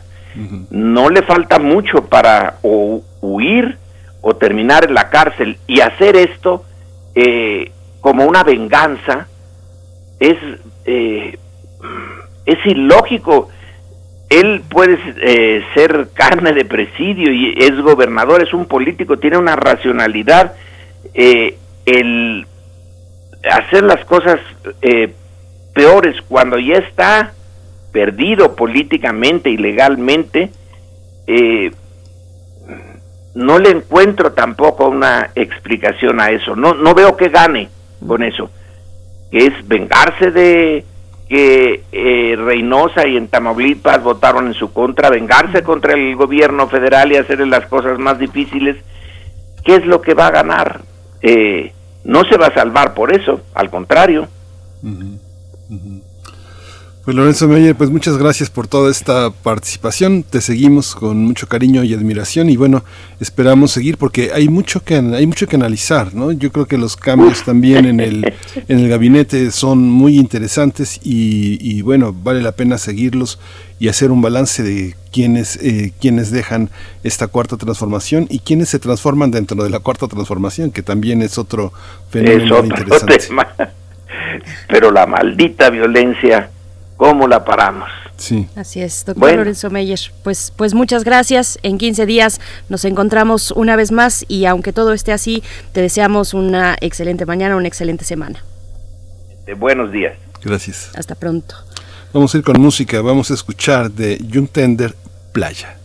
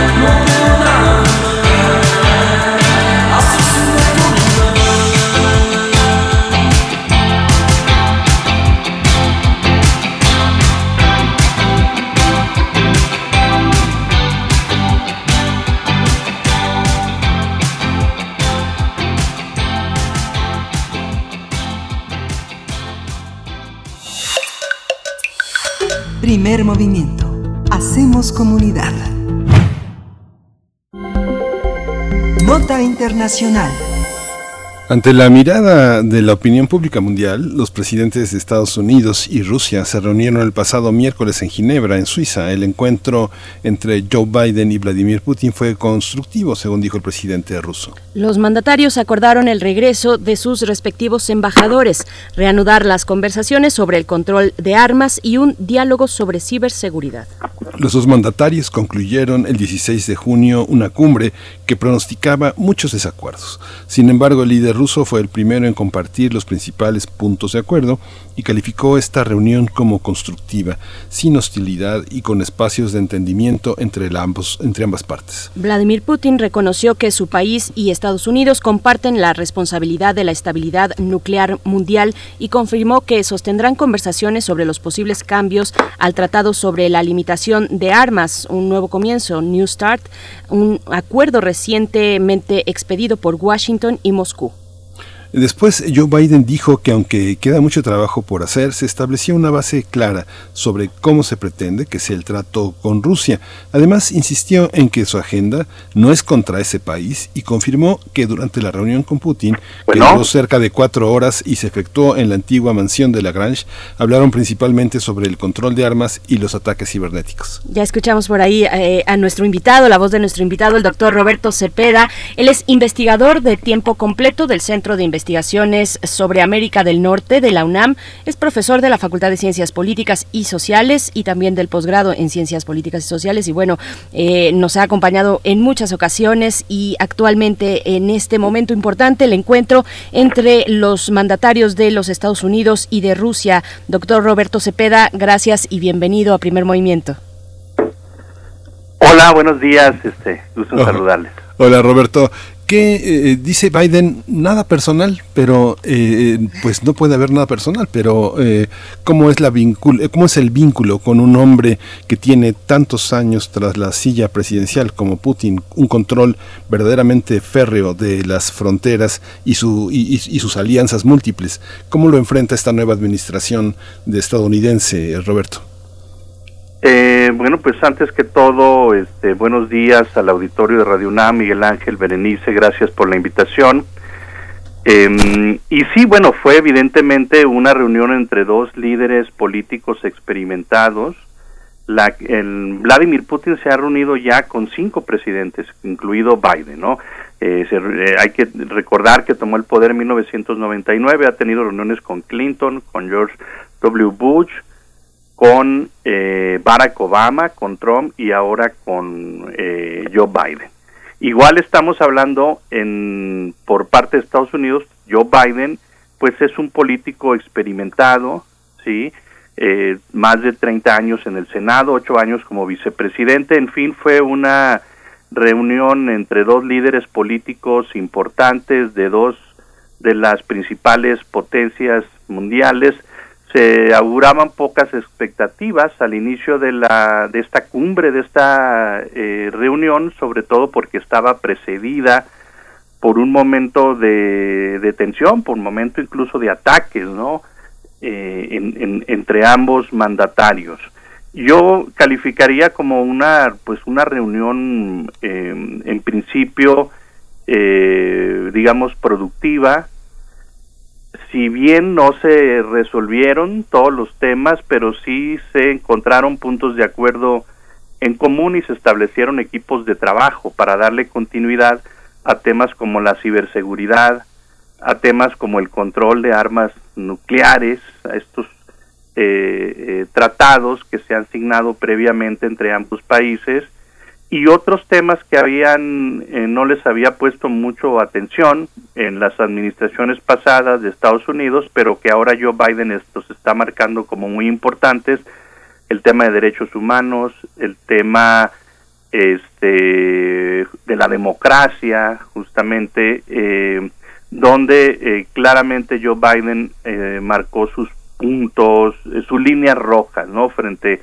a Vladimir Putin hay que reconocerle a Joe Biden que es un, eh, uno de los mejores negociadores.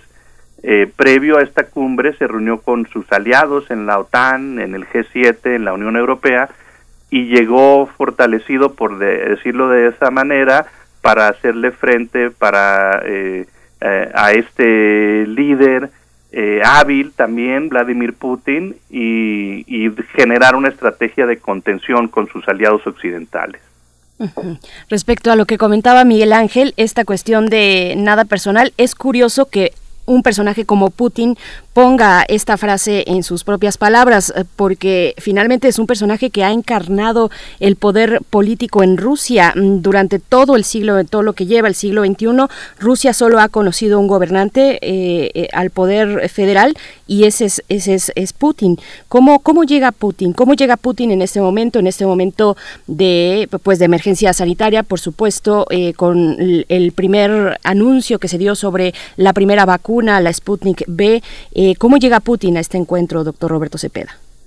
Bueno, en principio pues hay que reconocer un ascenso, un reposicionamiento de Rusia como una potencia, yo diría, importante entre las principales potencias mundiales, porque eso también la administración de Obama la calificó, la denominó como una potencia regional, obviamente eso no le agradó a Putin, y la semana pasada Joe Biden en su conferencia posterior a la cumbre la calificó como una potencia mundial, ¿sí? Entonces salió fortalecido. Bueno, llega también fortalecido obviamente en un momento en que eh, la, digamos, eh, me gustaría hacer un poco el análisis unas décadas atrás, pero si uno ve la Rusia, la historia de Rusia ya como un país este independiente después de la desintegración de la Unión Soviética, los noventas no fueron muy buenos para Rusia, ¿no? Desde los 2000 para acá la estrategia de Vladimir Putin es un, nacionalismo económico que algunos han eh, catalogado también como un autoritarismo. Hubo un periodo ahí, bueno, es un sistema presidencial, se reelige en ocho años, y un periodo de Medvedev que de 2008 al 2012 eh, luego retoma otra vez Vladimir Putin 2012 al 2020 y ahora sigue no en el poder. Eh, algunos dicen que llegará hasta el 2028 pero bueno ese ese es Vladimir Putin un hombre muy astuto que ha sabido manejar el poder que ha sabido reposicionar a Rusia a pesar de no ser una potencia económica eh, importante no comparado por ejemplo con Estados Unidos. Eh, no, no creo que debe estar entre las 10 economías del mundo eh, pero sí es una potencia nuclear.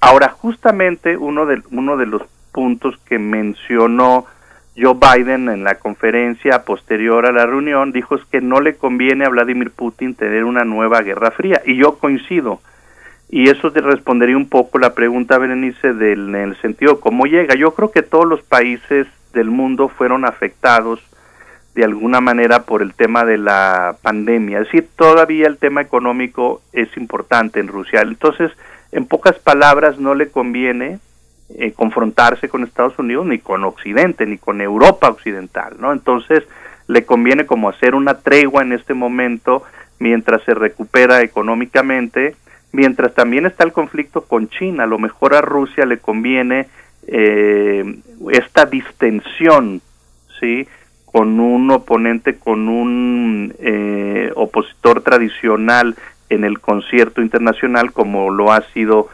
Estados Unidos, ¿no?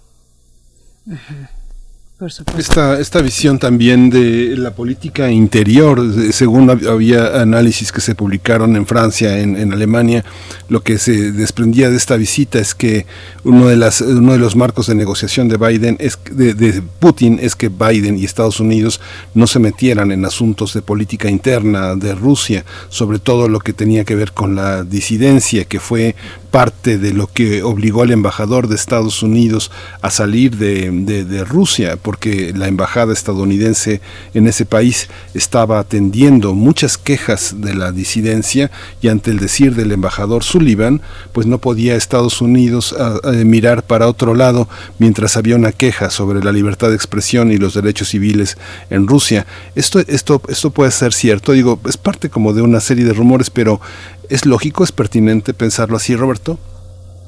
Bueno, sí, evidentemente eh, Vladimir Putin incluso lo señaló en su conferencia posterior. Ah, hay que recordar que no hubo una conferencia conjunta, porque Vladimir Putin es un presidente muy hábil y sabe manejar a los reporteros, hizo ver muy mal en la reunión de 2018 en Helsinki a Donald Trump, de tal manera que Donald Trump fue cuestionado eh, duramente eh, en, en, Estados Unidos en la política interna, ¿no? Entonces ahora justamente Vladimir Putin como que eh, señaló y estableció de que esos son asuntos internos de Rusia, ¿no? es, es digamos, esos diferendos que tienen entre entre Estados Unidos y Rusia y que tiene también que ver con la política exterior de Estados Unidos, que uno de ellos es promover el respeto a los derechos humanos, el tema de la democracia, el tema de la seguridad de, Estados Unidos y de los estadounidenses, en fin, todos esos temas de política exterior que involucran a Rusia y que ahora los ha tomado de manera muy enfática Joe Biden y se los ha hecho saber en una reunión frente frente cara a cara a Vladimir Putin. Y sí bueno evidentemente está este este caso de este de este opositor eh, interno de, la, de la política interna los opositores justamente a, a Vladimir Putin y que tienen que ver justamente con ese esa promoción de la de la democracia no de, eh, de que está promoviendo Estados Unidos en un mundo más eh, liberal al que se oponen China y Rusia y que ha sido característico de las últimas décadas no entonces este opositor eh, Navalny que, que, que ya había sido mencionado fue objeto de persecución de envenenamiento está en prisión y si algo le pasa, dice Biden, por ejemplo, eh, si llega, digamos, un, asesinato, eso ya será pasar la línea roja, ¿no? Entonces Estados Unidos tomará represalias, ¿no? Eso evidentemente son temas que Rusia no, no está de acuerdo y Vladimir Putin lo dijo en su conferencia de prensa que esta persona es, ha violado las leyes, la legislación. Pero bueno, no se trata de que en ese momento se pusieran de acuerdo, ¿sí? Sino que eh, Biden comunicara la línea roja, ¿no? Estableciera, digo, este, este, estos son los temas que nos interesan a nosotros y aunque Putin no lo reconoció, por lo que se sugiere de, lo que dijo en su conferencia, ya está ahí el mensaje, ¿no? Eh, y es lo que lo que decía hace algunos momentos a Rusia no le conviene una confrontación con Estados Unidos, no le conviene en, este momento justamente en donde los temas eh, económicos en, internos en Rusia están afectando a, su población. Entonces, evidentemente no es que se hayan puesto de acuerdo en este en este tema y en otros temas como los los ciberataques donde también dice Vladimir Putin que la mayoría de los ciberataques vienen de otros países del mismo Estados Unidos y de otros países, ¿no? Este, eh, pero bueno, ya lo dijo Biden y, y, dijo que si vuelven a atacar alguna de la infraestructura eh, sensible, importante en Estados Unidos, en estos ciberataques, Estados Unidos va a responder, ¿no? Y que ellos también tienen eh, la capacidad de responder de esta manera y bueno, también están las, las sanciones económicas que se podrían dar en un contexto que no hemos salido de la pandemia, que no hemos salido de la crisis eh, eh, derivada de la pandemia, que no le conviene por lo pronto a Rusia, ¿no? El tema de la ciberseguridad que se ha manejado en distintas cumbres, no solamente en este encuentro, sino que ya ha sido expresada como preocupación, como tema de preocupación por distintos mandatarios eh, de Europa, en fin, de, distintos países. ¿Qué, cuentas no se han saldado? ¿Dónde están esas grietas en temas de ciberseguridad? Que bueno, como lo sabemos, la ciberseguridad eh, eh, tiene muchas expresiones eh, pues se puede abordar en términos de espionaje, de injerencia, en fin, hay capítulos muy puntuales eh, en la relación Estados Unidos-Rusia con esta cuestión de la ciberseguridad, eh, doctor Roberto Cepeda. Sí, bueno, yo creo que uno de los resultados, Berenice, importantes, que fue que se crean estos grupos de trabajo. Si bien Rusia no reconoce que que ellos están patrocinando, tolerando, digamos, si bien no son del gobierno, sino son de criminales eh, hackers de Rusia y, que ellos están tolerando eso. Ellos no reconocieron, Vladimir Putin no reconoció eso, pero se establecieron grupos de trabajo, ¿sí? Para darle eh, continuidad a este tema, también al control de armas nucleares, porque Estados Unidos y Rusia son de los principales potencias nucleares, ¿no? Ya lo había mencionado. Y bueno, eso es algo positivo porque se, le, se van a crear estos grupos de trabajo y por lo pronto ahorita es muy pronto, es muy temprano para decir eh, si esto va a funcionar, pero por lo pronto hay una voluntad de ambos líderes de ambas naciones de cooperar. Se dice que Rusia intervino en las elecciones, eh, en las elecciones de presidenciales de Estados Unidos de manera más clara el 2016, ¿sí? Y el 2020. Eh, entonces, bueno, evi- evidentemente eso eh, eh, Rusia o Vladimir Putin no lo no lo admiten, eh, no lo re- no lo reconocen, ¿no? Entonces, eh, pero yo yo creo que se abre un diálogo muy importante sobre ciberseguridad y también aquí Biden estableció algunos algunas líneas rojas que ya no se van a tolerar, ¿no?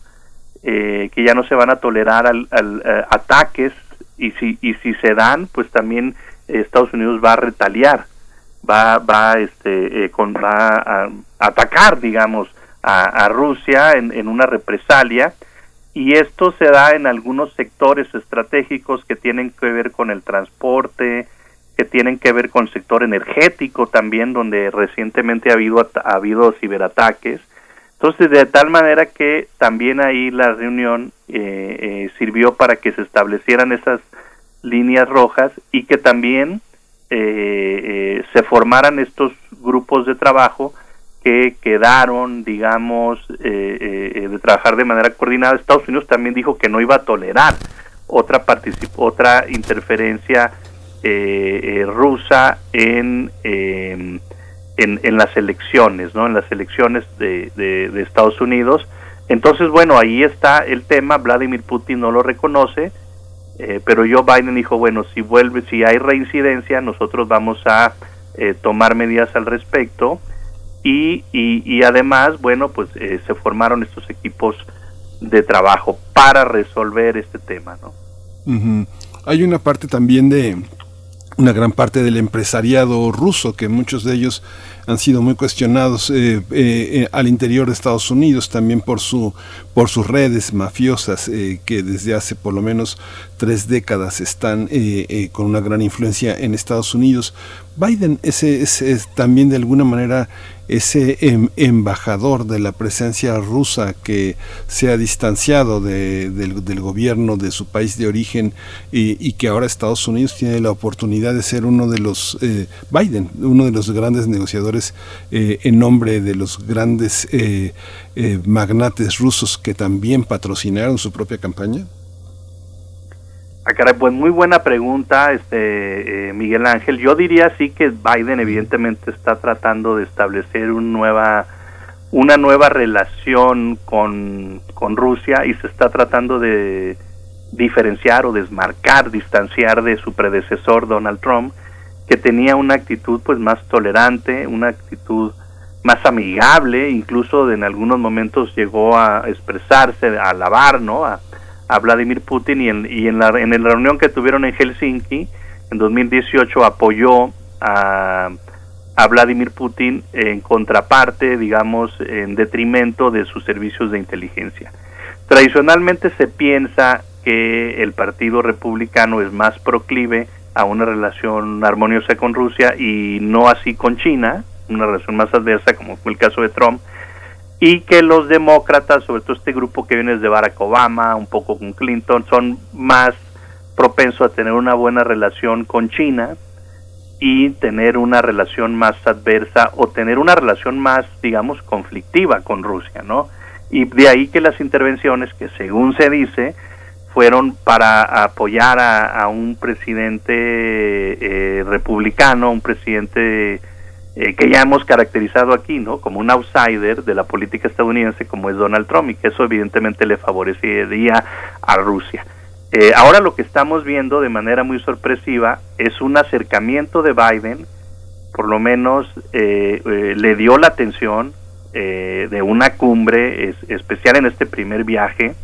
Eh, lo, lo- le- o sea, digamos, de aquí tan sale fortalecido porque le da ese, ese rol de, de- de potencia eh, global a, Rusia, ¿no? Biden, ¿no? Y, habla muy bien de él, eh, dice que fue una reacción muy positiva y, y cataloga a Biden como un interlocutor confiable y válido, ¿no? Entonces aquí hay un acercamiento que, ojo, no hay que perder de vista también el tema de China, porque realmente el conflicto más importante de Estados Unidos, por lo menos la estrategia principal de la política exterior de Biden es detener, es la contención de China, obviamente también de Rusia, ¿no?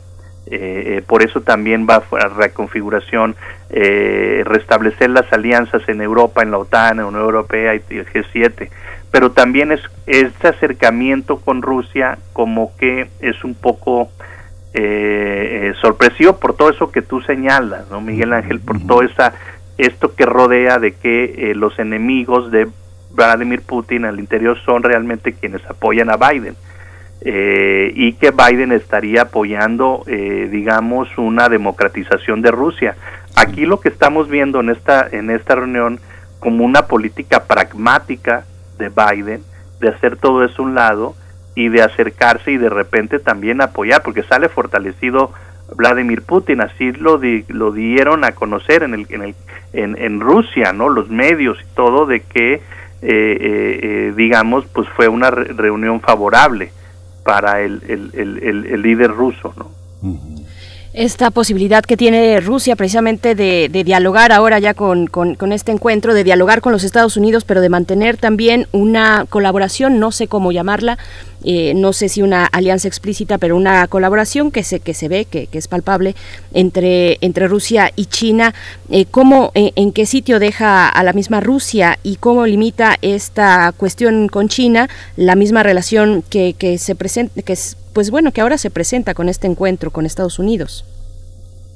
Sí, bueno, evidentemente aquí hay que hacer un poco de historia o de contexto, eh, Berenice, pero bueno, lo que hemos estado viendo desde, incluso desde la Guerra Fría, este modelo internacional, este sistema internacional, este andamiaje de las instituciones que rigen la gobernanza global, que fue instaurado por Estados Unidos y, y, que tiene ciertos valores este, democráticos, etcétera, no liberales, y esto ha sido cuestionado, digamos, los dos países que han cuestionado esto son Rusia y China, ¿sí? Eh, entonces ahora en estos últimos 20 años Estados Unidos ha perdido mucha, eh, digamos, este, liderazgo mundial, no solamente en el ámbito económico, que ya si lo vemos a una situación prospectiva, 5 años, 10 años, China será la primera economía del mundo. De hecho, ahorita con toda la inversión que ha hecho Biden eh, eh, en su programa de reajuste económico, va a crecer Estados Unidos al 7% el 2021, de acuerdo a organismos internacionales. Estados Unidos no crecía a ese nivel desde la década de los 80 con Reagan. Entonces estamos viendo realmente una revolución, una, un gran cambio ¿no? en, en la política interna de Estados Unidos. Y ya una vez que Biden puso orden en, en los primeros cinco meses, pues se lanzó también ¿no? al ámbito internacional en esta primera gira y está tratando de eh, eh, eh, crear una política exterior eh, para contener a China y también a, a- también a Rusia, pero en el camino pues tiene que diseñar una, una, una estrategia y eso es una estrategia, una acción pragmática que fue esta cumbre, esta reunión con Rusia, porque si bien han tenido acercamientos Rusia y China en meses, en, en, en fechas recientes, para contrarrestar el liderazgo hegemónico de Estados Unidos y la imposición de sistema internacional, que ambos son críticos, si bien tampoco son los grandes aliados. ¿eh? En algunos momentos históricos se han eh, eh, eh, puesto en evidencia ¿no? que cada uno de ellos tiene sus propios intereses. Y yo diría, para cerrar también, pues que bueno, el concierto internacional actualmente pues es un sistema multipolar complejo, hay mucha incertidumbre y, y, esto paradójicamente eh, eh, se da eh, después de la Guerra Fría. en la Guerra Fría a lo mejor había más estabilidad. Ahora en un sistema multipolar con varias potencias hay, hay más inestabilidad. Y uno de los objetivos de esta cumbre, esta reunión, es generar una predictibilidad, una estabilidad en la relación bilateral Estados Unidos-Rusia y también una, una eh, digamos, un diálogo bilateral estratégico, ¿no? Yo creo que se logró ahí. Y China realmente estaba un poco desconcertado, ¿no? Ahora vamos a ver, digamos, yo estoy siendo un poco eh, eh, optimista, pero eh, vamos a ver cómo se cómo se concretan estos diálogos iniciales en la formación de acuerdos en los próximos tres meses y cómo reacciona China. Yo me acuerdo hace 50 años que Richard Nixon hizo algo parecido eh, una etapa también de distensión y visitó ambos líderes, ¿no? De China y de Rusia y también jugando un poco ahí porque cuando visitó a uno el otro se puso a ah, caray qué está pasando aquí pero también al final del día queda claro y yo creo que esa es una posición pragmática de Vladimir Putin es que el conflicto principal ahorita es Estados Unidos China y como que aquí podría ser que Rusia diga yo no yo no voy a tomar partido no en este eh, en esta nueva confrontación de Estados Unidos y China, que yo creo que es la más importante. Pues Roberto Cepeda, muchas gracias por esta por esta mañana, por esta participación. Te exprimimos, pero siempre es un eh, siempre es aleccionador conversar contigo. Muchas gracias Roberto Cepeda, investigador de tiempo completo del Centro de Investigaciones sobre América Latina del Norte de la UNAM. Muchas gracias. Gracias, Miguel Ángel Berenice. Un saludo al auditorio. Gracias. Hasta pronto, doctor Roberto Cepeda. Nosotros nos despedimos de la radio Nicolaita con música. Ya son las 8 con 58 minutos. Esto está a cargo de De Pelos. La canción se titula Tregua y con esto nos vamos al corte para después volver a la tercera hora de nuestra emisión de hoy.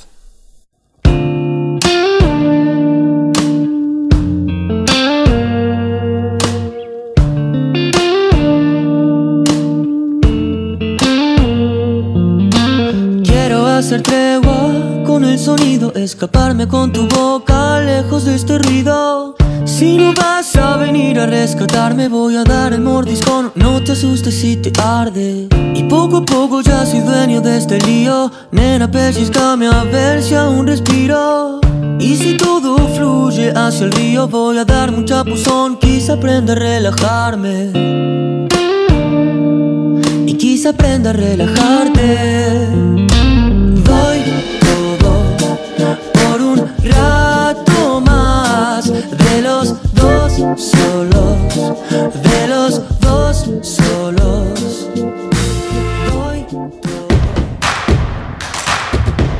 Síguenos en redes sociales. Encuéntranos en Facebook como Primer Movimiento y en Twitter como arroba PMovimiento. Hagamos comunidad.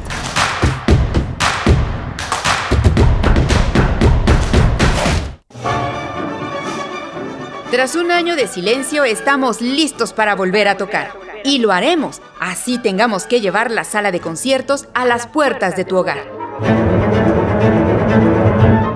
La Orquesta Sinfónica de Minería vuelve en una temporada virtual con siete programas que harán un recorrido de 300 años a través de 26 obras de 18 compositores.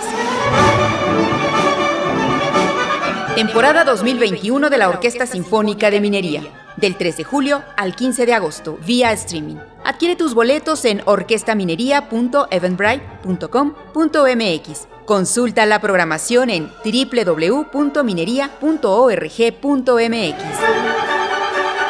Un homenaje musical por los incansables.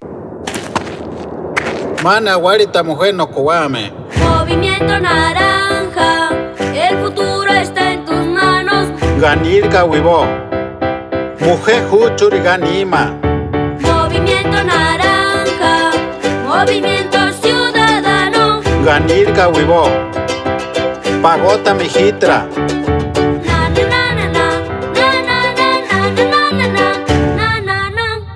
Movimiento Ciudadano. La maestra nos dijo que ya empezó la temporada de lluvias y ciclones tropicales y también que pueda haber inundaciones, tormentas y hasta huracanes. Podemos enfrentar riesgos a la infraestructura y a nuestra seguridad. Recuerda tener una mochila de emergencia con tus documentos personales, atender las indicaciones de las autoridades y no cruzar ríos ni cuerpos de agua. Infórmate sobre las condiciones meteorológicas. Con agua y el Servicio Meteorológico Nacional te informan por tu seguridad. Con agua. Gobierno de México. Defensoría de las Audiencias de Radio y TV UNAM. Como audiencia, tienes derechos. Los derechos de las audiencias están protegidos constitucionalmente y deben ser garantizados por el Estado. Derecho a recibir información plural, sin sesgos, libre de discriminación, a que la programación sea accesible para personas con discapacidad, que los programas se produzcan con perspectiva de género y atendiendo al interés superior de la niñez, entre otros.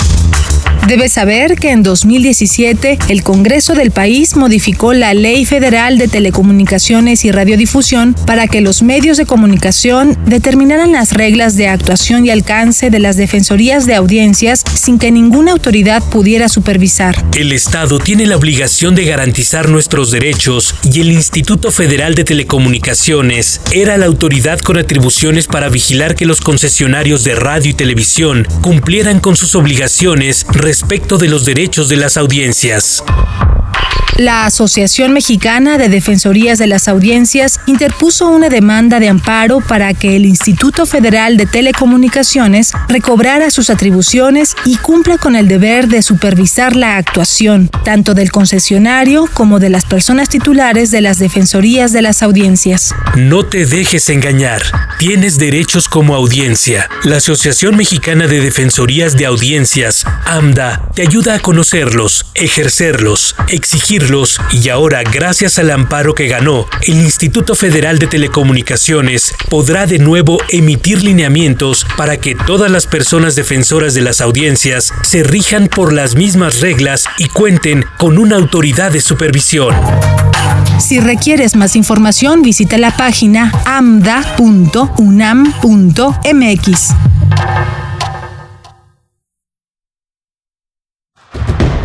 Encuentra la música de primer movimiento día a día en el Spotify de Radio UNAM y agréganos a tus favoritos.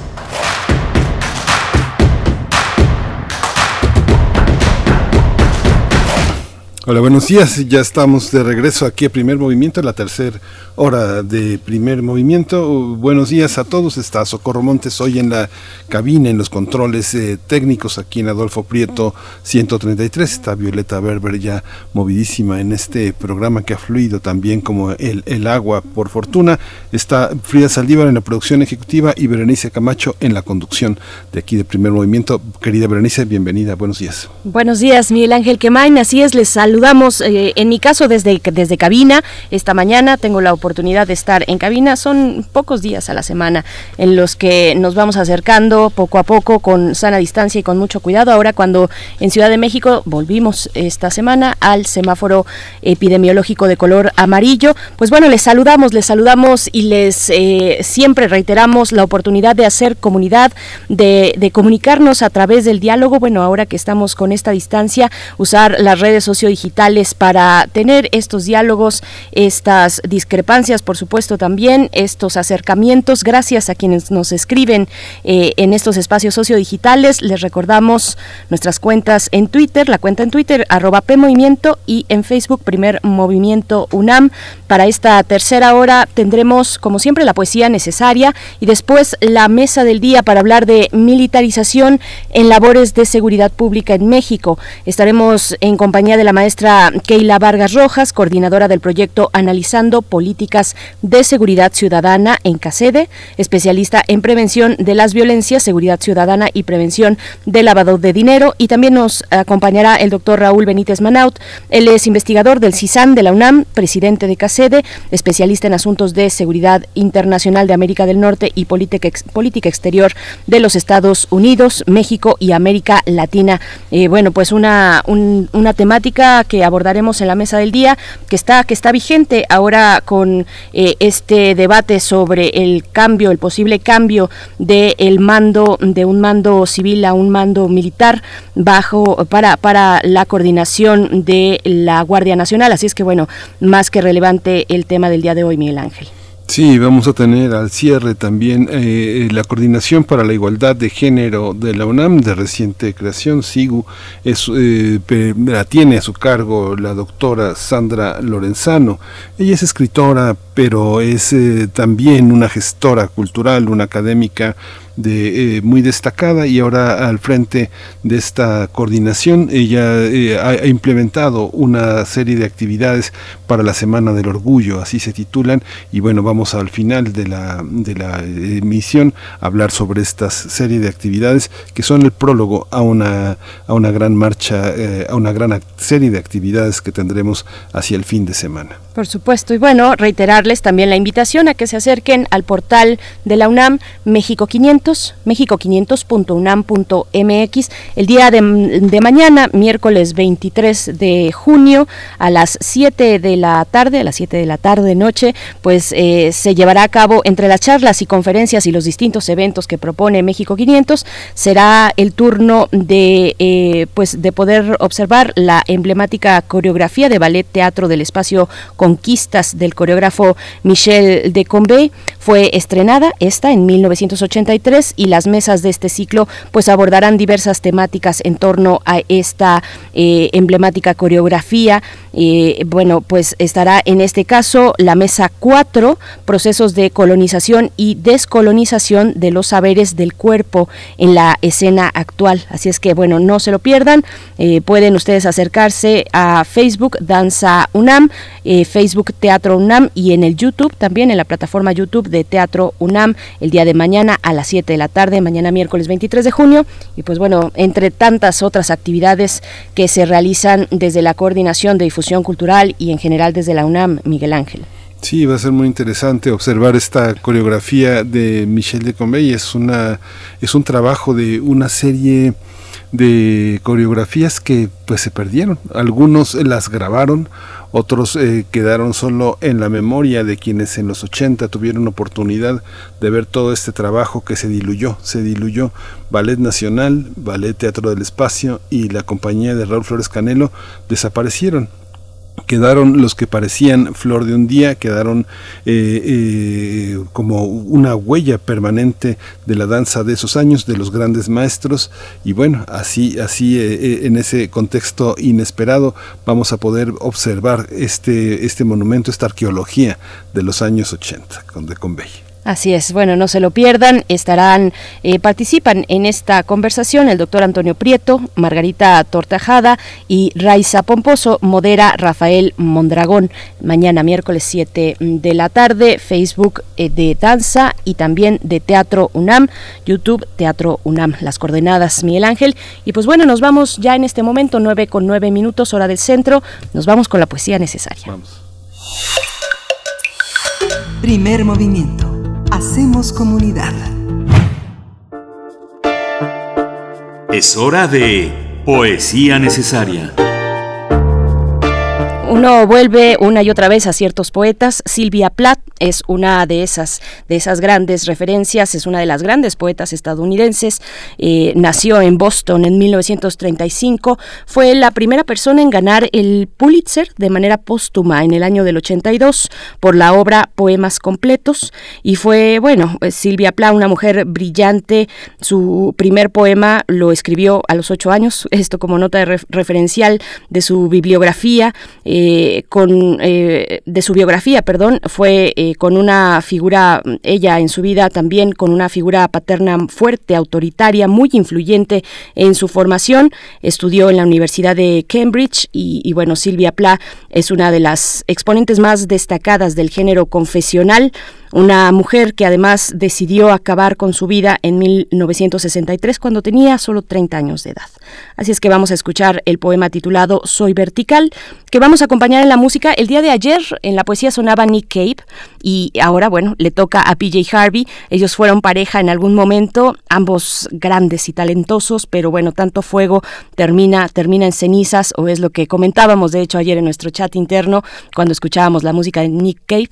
Vamos a escuchar a PJ Harvey ahora en esta mañana, pero antes la poesía Soy vertical, Silvia Pla. Soy vertical pero preferiría ser horizontal.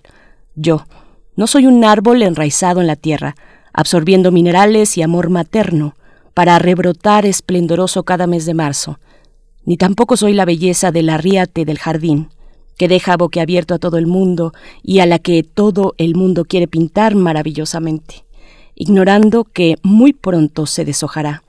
Comparados conmigo, un árbol es inmortal, una cabezuela no muy alta, aunque más llamativa, y yo anhelo la longevidad del uno y la osadía de la otra. Esta noche, bajo la luz infinitesimal de los astros, los árboles y las flores han estado apareciendo sus aromas frescos. Yo paseo entre ellos, aunque no se percaten de mi presencia. A veces pienso que cuando duermo es cuando más me parezco a ellos desvanecidos ya los pensamientos. En mí el estar tendida es algo con natural. Entonces el cielo y yo conversamos abiertamente, y seguro que seré más útil cuando al fin me tienda para siempre. Entonces quizás los árboles me toquen por una vez y las flores finalmente tengan tiempo para mí.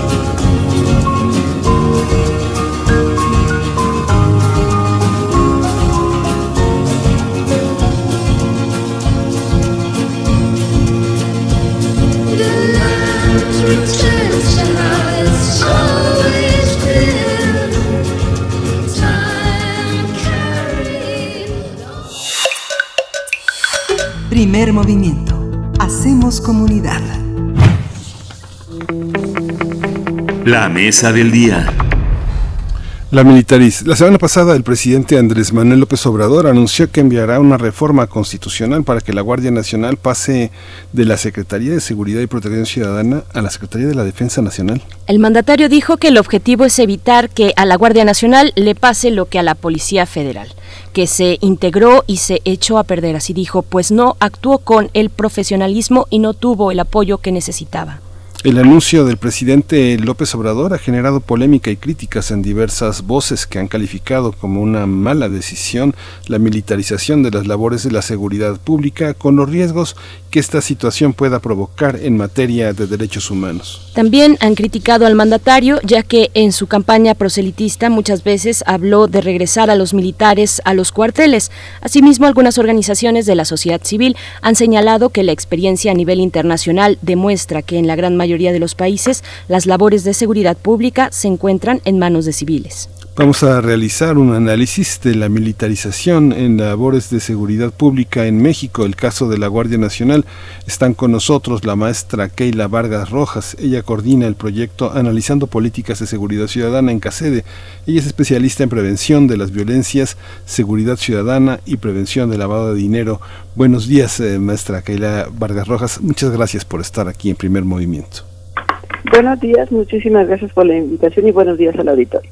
Gracias, maestra Keila eh, Vargas Rojas, bienvenida. Y también por mi parte, yo presento al doctor Raúl Benítez Manaut. Él es presidente de CACEDE e investigador del CISAN de la UNAM, especialista en asuntos de seguridad internacional de América del Norte y política exterior de Estados Unidos, México y América Latina. Doctor Benítez Manaut, qué gusto poder conversar una vez más. Eh, bienvenido a Primer Movimiento. Eh, buenos días a toda la audiencia de, de Radio UNAM. Es un gusto volver a estar con ustedes en nuestra muchas, casa. Muchas gracias, doctor. Bueno, doctor, la, la pregunta es, eh, eh, digamos, la decisión del presidente de una policía que se integró y se echó a perder, no, dis, no dista mucho en términos teóricos de pensar que hay una naturaleza de la corrupción. Se criticó tanto a Peña Nieto de este señalamiento de que este, formábamos parte de una cultura de la corrupción que pensar que la creación de un organismo como la Policía Federal se va a echar a perder, como si fuera una naturaleza de las cosas. ¿Cómo lo ve usted? Bueno, mira, eh, yo veo este, esta afirmación de que todo está echado a perder eh, muy contundente.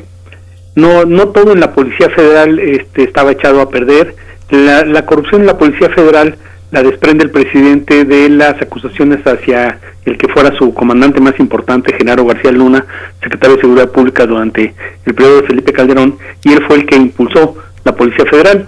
Ahora bien, algo de razón tiene eh, el presidente cuando dice que esa policía pues no tuvo características profesionales en algunas partes de su, de su, configuración y de su actuar, porque se personalizó muchísimo el poder y las decisiones en García Luna, y esto llevó a, a abusos, a algunos elementos de corrupción, etcétera, pero la Policía Federal también tiene elementos pues muy profesionales, como son las policías científicas y otras otras cosas referentes a la carrera policíaca, las escuelas de policía, etcétera, eh, habría, habían abierto una licenciatura en ciencias policíacas, pues que son cosas que se deben de rescatar si se quiere una, fuerza policíaca, llámese como se llame, puede ser Guardia Nacional, otro nombre, pero para la, una fuerza policíaca para la seguridad interna y aspirando pues que tenga mando civil, porque las policías son las que tienen que resguardar el orden interno en los países.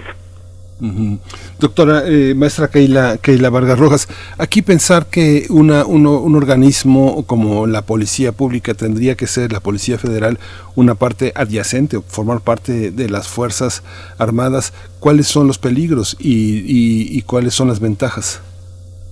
Uh, uno de los primeros eh, peligros en términos de, de los resultados que, que, a los que se le apostó en principio a este, a este proyecto que, que fue evolucionando a incorporar más bien eh, en el sentido contrario, ¿no? A, a militares de, o policías militares, incorporar esta fuerza de seguridad eh, pensado, planeada como una fuerza civil.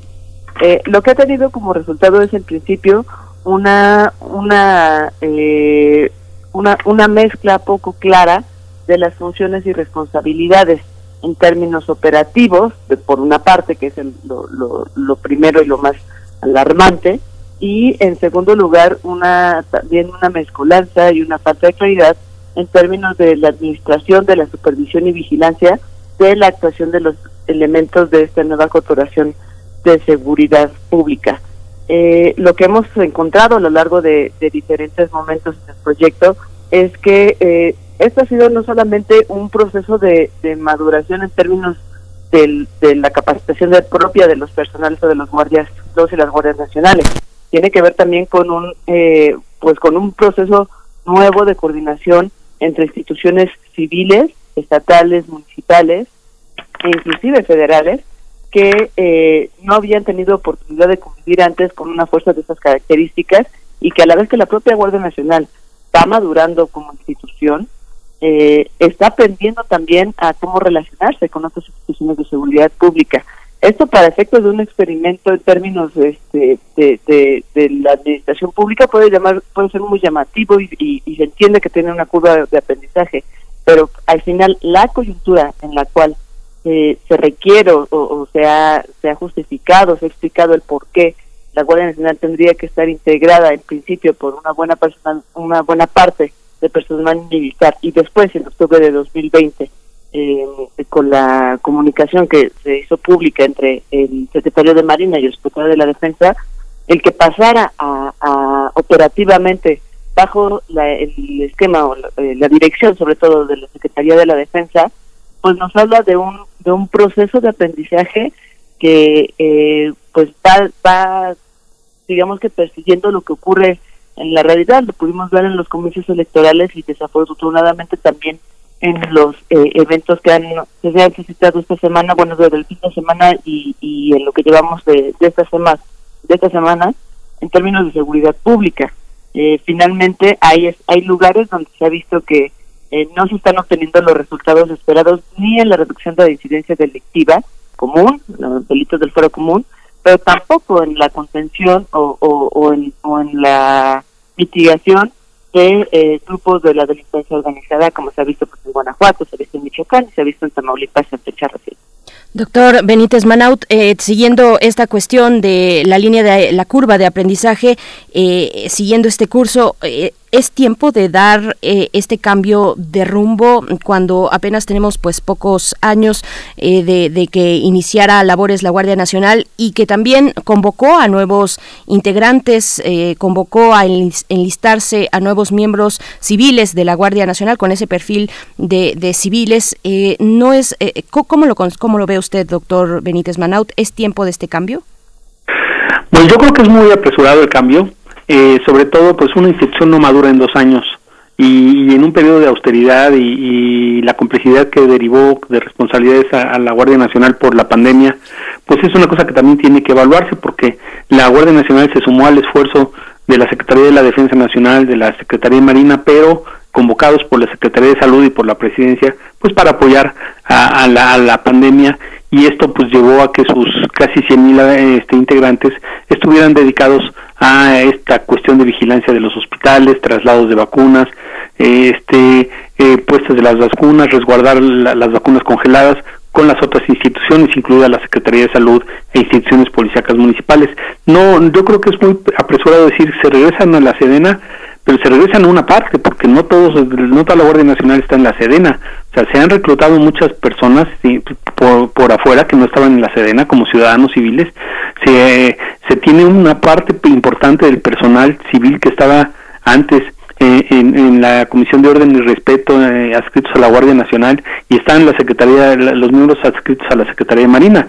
Entonces no sabemos si van a ir a la Sedena, se les va a quitar la coordinación que tenían con la Secretaría de Seguridad Pública. La ley, la ley de, de mayo de 2019 dice que, es una fuerza civil y que tiene que coordinarse eh, con la Secretaría de Seguridad y Protección Ciudadana. Entonces, pues todo esto va a cambiar y va a generar una gran polémica, porque entonces se, seguiría la ruta de lo que los analistas han señalado, la ruta de la militarización de todos los aspectos de la vida estratégica del país, ¿no? Maestra Vargas, ¿qué decir al respecto sobre esta convivencia de perfiles pues de distinto origen, eh, esta convivencia en términos profesionales, por supuesto, y de capacitación?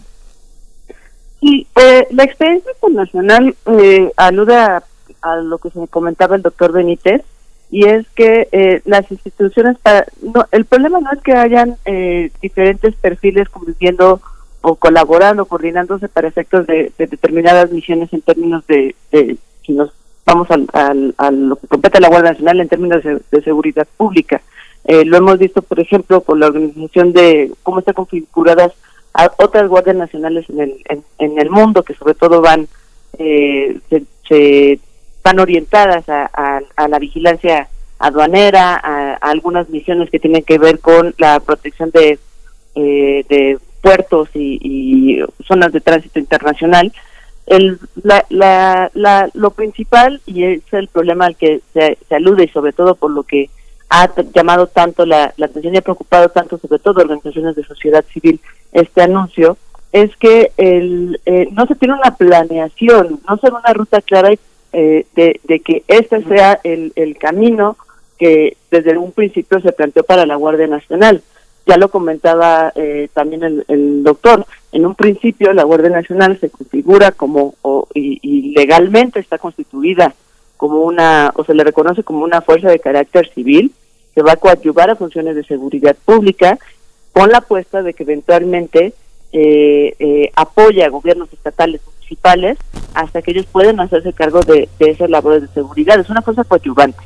Entonces, ese es el plan que se ve trazado. Sin embargo, lo que estamos viendo es que en, en, en la marcha, eh, esta idea cada vez se desdibuja más y es lo que pone en duda verdaderamente cuál es la, la intención o cuál ha sido el, el objetivo original de, de la creación de la Guardia Nacional con respecto a lo que al- a, la institución que se ve ahora y bueno con los cambios que está señalando el, el presidente en, en las conferencias mañaneras. Ya este apoyo a la Guardia Nacional por parte de las Fuerzas Armadas también ya se había visto eh, con, o bueno, tenemos un antecedente en, en noviembre de, o bueno, en, en el año pasado, a finales del año pasado, sabía específicamente en qué acciones o en qué actividades las Fuerzas Armadas apoyarían a la Guardia Nacional. Entonces, creo que, o, lo que me parece es que el- la falta de esta de este plan claramente trazado ha venido a sustituirse o, o ha venido a- a reemplazarse por una pareciera un- una, una especie de, de, de, pues, respuesta o de reacción a eh, otras motivaciones que no solamente tendrían que ser seguridad pública, sino sobre todo motivaciones de carácter político. Esta apuesta o esta hipótesis de la que parte el, presidente, pues pasa por alto toda la inversión que ya se ha hecho en términos de equipamiento del personal, en términos de los filtros que se, que se, que se implementaron para que no cualquiera pudiera formar parte de la Guardia Nacional. Sabemos bien que la, el tema de la capacitación ha sido un tema clave y que, y que ha- es la gran diferencia que, señalaba el presidente, que a diferencia de las Fuerzas Armadas, la Guardia Nacional iba a tener una gran capacitación en materia de derechos humanos y eh, pues esto de alguna manera se, eh, se va acompañado con que en términos de la percepción de seguridad, la, la Guardia Nacional se encuentra entre las instituciones con mayor confianza o que tiene una mayor percepción de confianza por parte de la población, inclusive sobre policías estatales y municipales.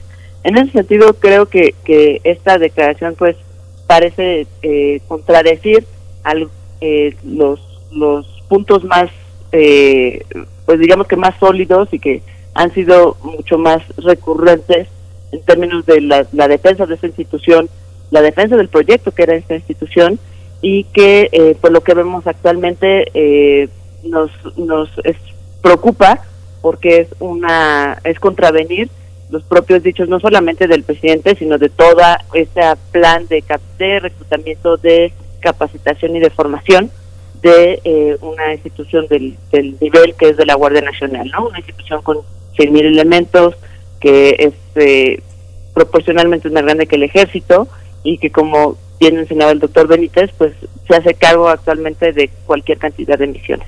Ujú. Esta parte proporcional de la, de la es- que, que, que justamente toca, eh, maestra, tiene que ver con, también con el desarrollo de los estados. ¿Cuál es el nivel de coordinación que tenemos eh, con los estados del país en ese sentido? ¿Ha sido productivo? ¿Ustedes creen que las reuniones mañaneras de seguridad arrojan eh, verdaderas estrategias? ¿Hay capacidad de, hacer virajes de timón en el caso de las policías estatales? Hoy en la mañana tuvimos a Lorenzo Meyer hablando de, Reynosa.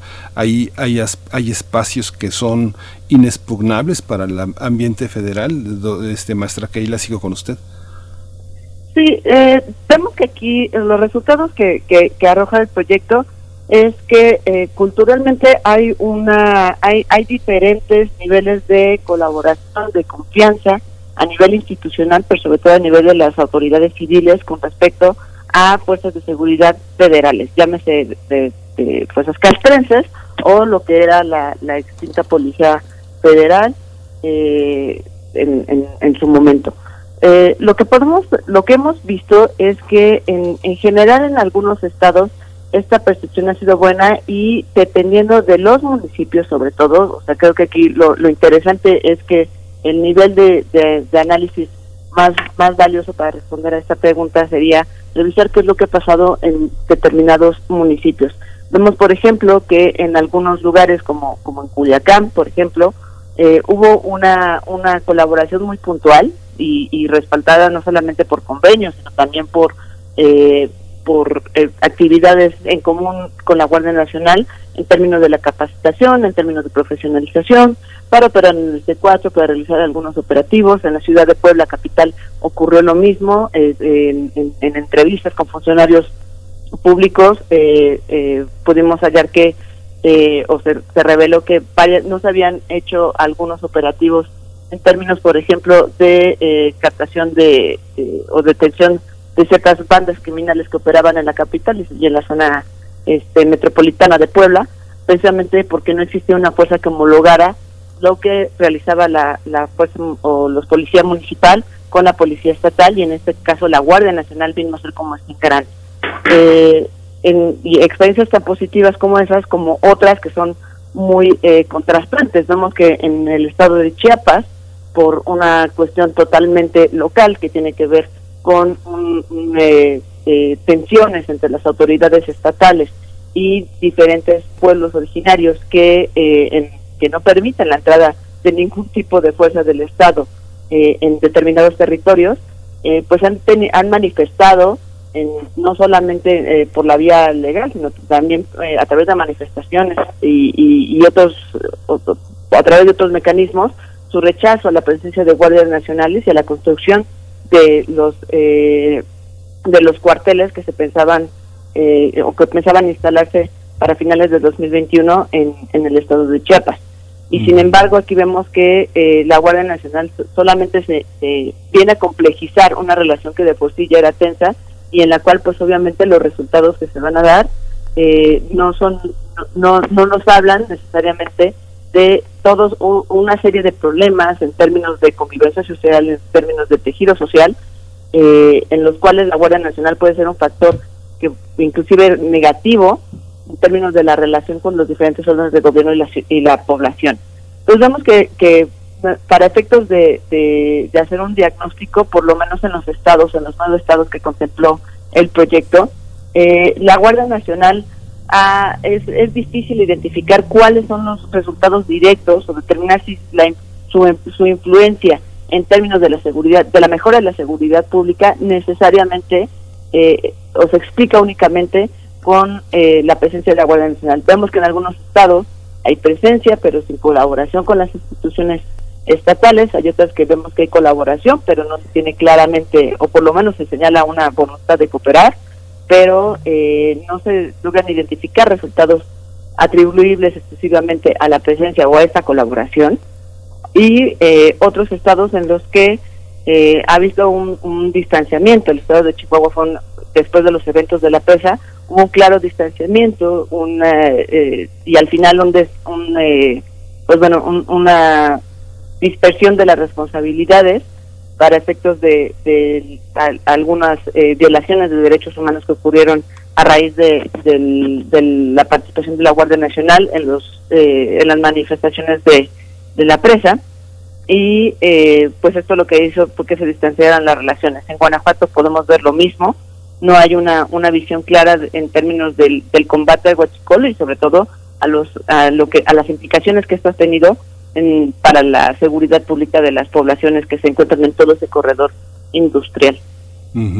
Doctor Benítez Manaut, en este, en ese aspecto legal, en, el, en la administración de las eh, la, de la Secretaría de la Defensa Nacional, ¿cómo puede, eh, cómo puede caber una, una policía con estas características? ¿Tiene que modificarse el sentido de, la, de las jerarquías, de la legalidad, pensando en que la Secretaría de la Defensa tiene también un lado académico muy importante en los altos mandos que se han formado en el heroico colegio militar. La gente que entra a la policía en altos mandos, en mandos medios, tendrá las mismas jerarquías, ¿Se- serán aceptados, Ha- habrá un no no, no consideramos una, un malestar de las propias fuerzas armadas de gente que siempre han considerado pues eh, jerárquicamente menores. Mira, estas cuestiones no están aclaradas. Hasta el momento, el regreso de la Guardia Nacional a la Secretaría de la Defensa Nacional, o así, el así llamado regreso de la Guardia Nacional, porque nunca estuvo en la Secretaría de la Defensa Nacional, pero sus integrantes sí son miembros de la Secretaría de la Defensa Nacional en su mayoría. Este es un dicho nada más hasta el momento. No hay ningún proyecto de ley de cambios legales. Se tendría que cambiar cinco o seis leyes por lo menos. La ley este, orgánica de la Secretaría de la Defensa, la, la ley orgánica de la Secretaría de Marina, eh, la ley de la Administración Pública Federal, este, las leyes de educación militar, eh, las leyes de, de servicio militar, todo esto por los reclutamientos. Entonces, no sabemos todavía si la Guardia Nacional va a ser entrenada en el Colegio Militar y los mandos superiores en la Escuela Superior de Guerra y en el Colegio de la Defensa Nacional o no, eso eso no está claro. Pero si se van a entrenar en, en, en- en el Colegio Militar, tendría que haber una carrera especial para la Guardia Nacional. En el caso de la Secretaría de la Defensa, ellos lo, lo arreglaron, lo, lo, lo configuraron, por ejemplo, con la Fuerza Aérea, pues hay un Colegio del Aire, así se llama, Colegio del Aire, está este en, en Guadalajara, y ahí se entrenan la- lo- los miembros de la Fuerza Aérea y los miembros de la Fuerza Aérea tienen el mismo grado que los miembros de la Secretaría de la Defensa, los mismos escalafones, los mismos salarios y todo esto. Entonces, el Colegio del Aire, pues es, es donde eh, serían las equivalencias y entonces aquí se tendría que abrir pues un colegio de la Guardia Nacional o algo por el estilo o a lo mejor lo van a hacer eh, de- dentro del colegio militar una especialidad en Guardia Nacional esto no está definido no está aclarado pero tendrá que aclararse muy pronto si es que el presidente continúa con su este afirmación de que eh, quiere cambiar la Guardia Nacional y regresarla a la Sedena. Y entonces no sabemos tampoco cuál va a ser la repercusión en la Secretaría este, de Seguridad y Protección Ciudadana, porque entonces sería una secretaría pues de adorno, no va a tener fuerza operativa, solo va a tener pues un, grupo de estadísticas, un grupo de análisis, algo de policía científica, a lo mejor se queda ahí, pero no se sabe bien qué va a pasar. Y, y- el Centro Nacional de Inteligencia pues es un órgano autónomo de la Secretaría, la Secretaría también tiene un- una, una especie de, de órgano de inteligencia que era lo que se recuperó de la inteligencia que tenía la Policía Federal, que era policía de gabinete, ellos no podían ser corruptos, pues estaban encerrados en sus oficinas super protegidas de, de, de- este, en la Avenida Constituyentes y ahí pues esta gente, la policía científica, los órganos de inteligencia de la Policía Federal no podían ser corruptos de ninguna manera, nadie sabe, na- nadie sabía su nombre, nadie sabía su, su ubicación laboral, dónde estaban físicamente, nadie sabe dónde viven, entonces pues la corrupción allí era so- sobre todo en la parte de los despliegues territoriales, de lo que era la división regional de la Policía Federal, pero esto es lo que alegan para tra- trasladar la Guardia Nacional al ejército que, que tienen que controlar la corrupción. No está garantizado que no haya corrupción en la Sedena, en, en, fuerzas que se despliegan en el territorio, que son, pues algunas de ellas probablemente susceptibles de ser atraídas por, por un ofrecimiento de, de, este, de mordida, de, de, corrupción para dejar pasar cargamentos de lo que sea, productos ilegales, el huachicol, drogas o otras cosas, tres seres humanos, o sea, los puestos de control de, la, de las secretarías de Estado, pues, eh, por ejemplo, lo- el- este, Estados Unidos está reclamando mucho que hay tráfico de inmigrantes ilegales y que pasan por México y todos los puestos de control este, reciben dinero eh, y ahí hay puestos de control militares, entonces estas cosas no están aclaradas todavía, ¿no? Nos vamos acercando ya al cierre de la charla. Eh, tenemos unos cerca de dos minutos de, de, conclusión para cada uno. Maestra Keila Vargas, bueno, tal vez pensar también en los temas presupuestales. Eh, esta posibilidad de cambio de mando de la Guardia Nacional implicará un incremento de presupuesto de Sedena. Es pues una pregunta capciosa porque eh, de, de, lograrse, pues evidentemente los recursos también tendrán que encaminarse en consecuencia. Maestra Keila Vargas. Eh, eh, me parece que, que, esta pregunta el, eh, viene de alguna manera acompañada o revisando sobre todo los antecedentes. Eh, inicialmente no, no sé si se movería muchísimo más de lo que se, ha configurado hasta el momento. Esto porque en el momento en el que se, se comienzan a incorporar a la Guardia Nacional elementos de la Policía Militar eh, del, de la ciudad por lo menos, eh, el, la, digamos que el pago a este, a este personal de, de nueva incorporación, nueva incorporación entre comillas, eh, seguía siendo, seguía asumiéndose por parte de la Secretaría de la Defensa Nacional. El, el, realmente el presupuesto mayor es aquel que se ha destinado para la construcción de los, de los cuarteles de, en distintos lugares del país y eso también vino a, pasar dentro del presupuesto, dentro de los del, de aquel que estaba destinado para la Sedena que en realidad es, son como los, los presupuestos más, más grandes o más elevados eh, que por los cuales se explica por qué la Sedena ha incrementado en su, su bolsa en términos financieros en los últimos años. Entonces creo que sí podría aumentar, no no sé qué tanto podría aumentar, no creo que sea mucho, porque precisamente son esas dos partidas las que las que captan el, mayor porcentaje. Eh, de igual manera, en, en términos de, de lo que se le pueda destinar a los a los estados o municipios tampoco creo que vaya a haber realmente grandes modificaciones. La, la, eliminación del, del PAS vino acompañada de un aumento, no de la misma proporción del, del monto que se retiró, pero bueno, significativo, del subsidio eh, a, municipios, del subsemón. De alguna manera, eh, pues eso tampoco pasó por, por la Sedena. Así que no creo que vaya a haber modificaciones, seguramente aumentará, pero en términos proporcionales no creo que vaya a ser un aumento tan grande como el que ha tenido en años pasados, precisamente porque pues buena parte del personal, eh, los pagos ya los estaba cubriendo la, la Sedena. Seguramente esto será como lo, el, quizá de, de, la partida que venga para los próximos años de, de considerarse o de, llegar a aprobarse una, una reforma como la que señala el presidente, eh, pues administrativamente eh, la Sedena tendría que hacer cargo del personal y eso sería la explicación del, del por qué el aumento. Doctor Benítez Manaut, bueno, ya un último comentario eh, y con respecto a su eh, eh, a sus temas de especialidad, la relación bilateral, esa que no podemos dejar de lado, cómo se ve la posible presión que pueda ejercer Estados Unidos. Hace una semana Estados Unidos actualizó su alerta de viaje a México, por supuesto, por temas de, de la pandemia, pero también por un nivel de riesgo por la inseguridad. ¿Cómo se ve desde esa cuestión, desde ese punto, lo que está ocurriendo ahora con la Guardia Nacional? Bueno, en este momento no se le puede atribuir a la Guardia Nacional este, las inseguridades que puede haber en estados donde Estados Unidos los clasifica como peligrosos, porque Estados Unidos no define al país como peligroso, define ciertos estados donde detectan violencia y dado que estos estados están en la frontera norte, pues están siendo muy cautelosos con abrir la frontera norte por la pandemia, pero también por la violencia. Entonces Estados Unidos está eh, como observador, está viendo a ver qué pasa.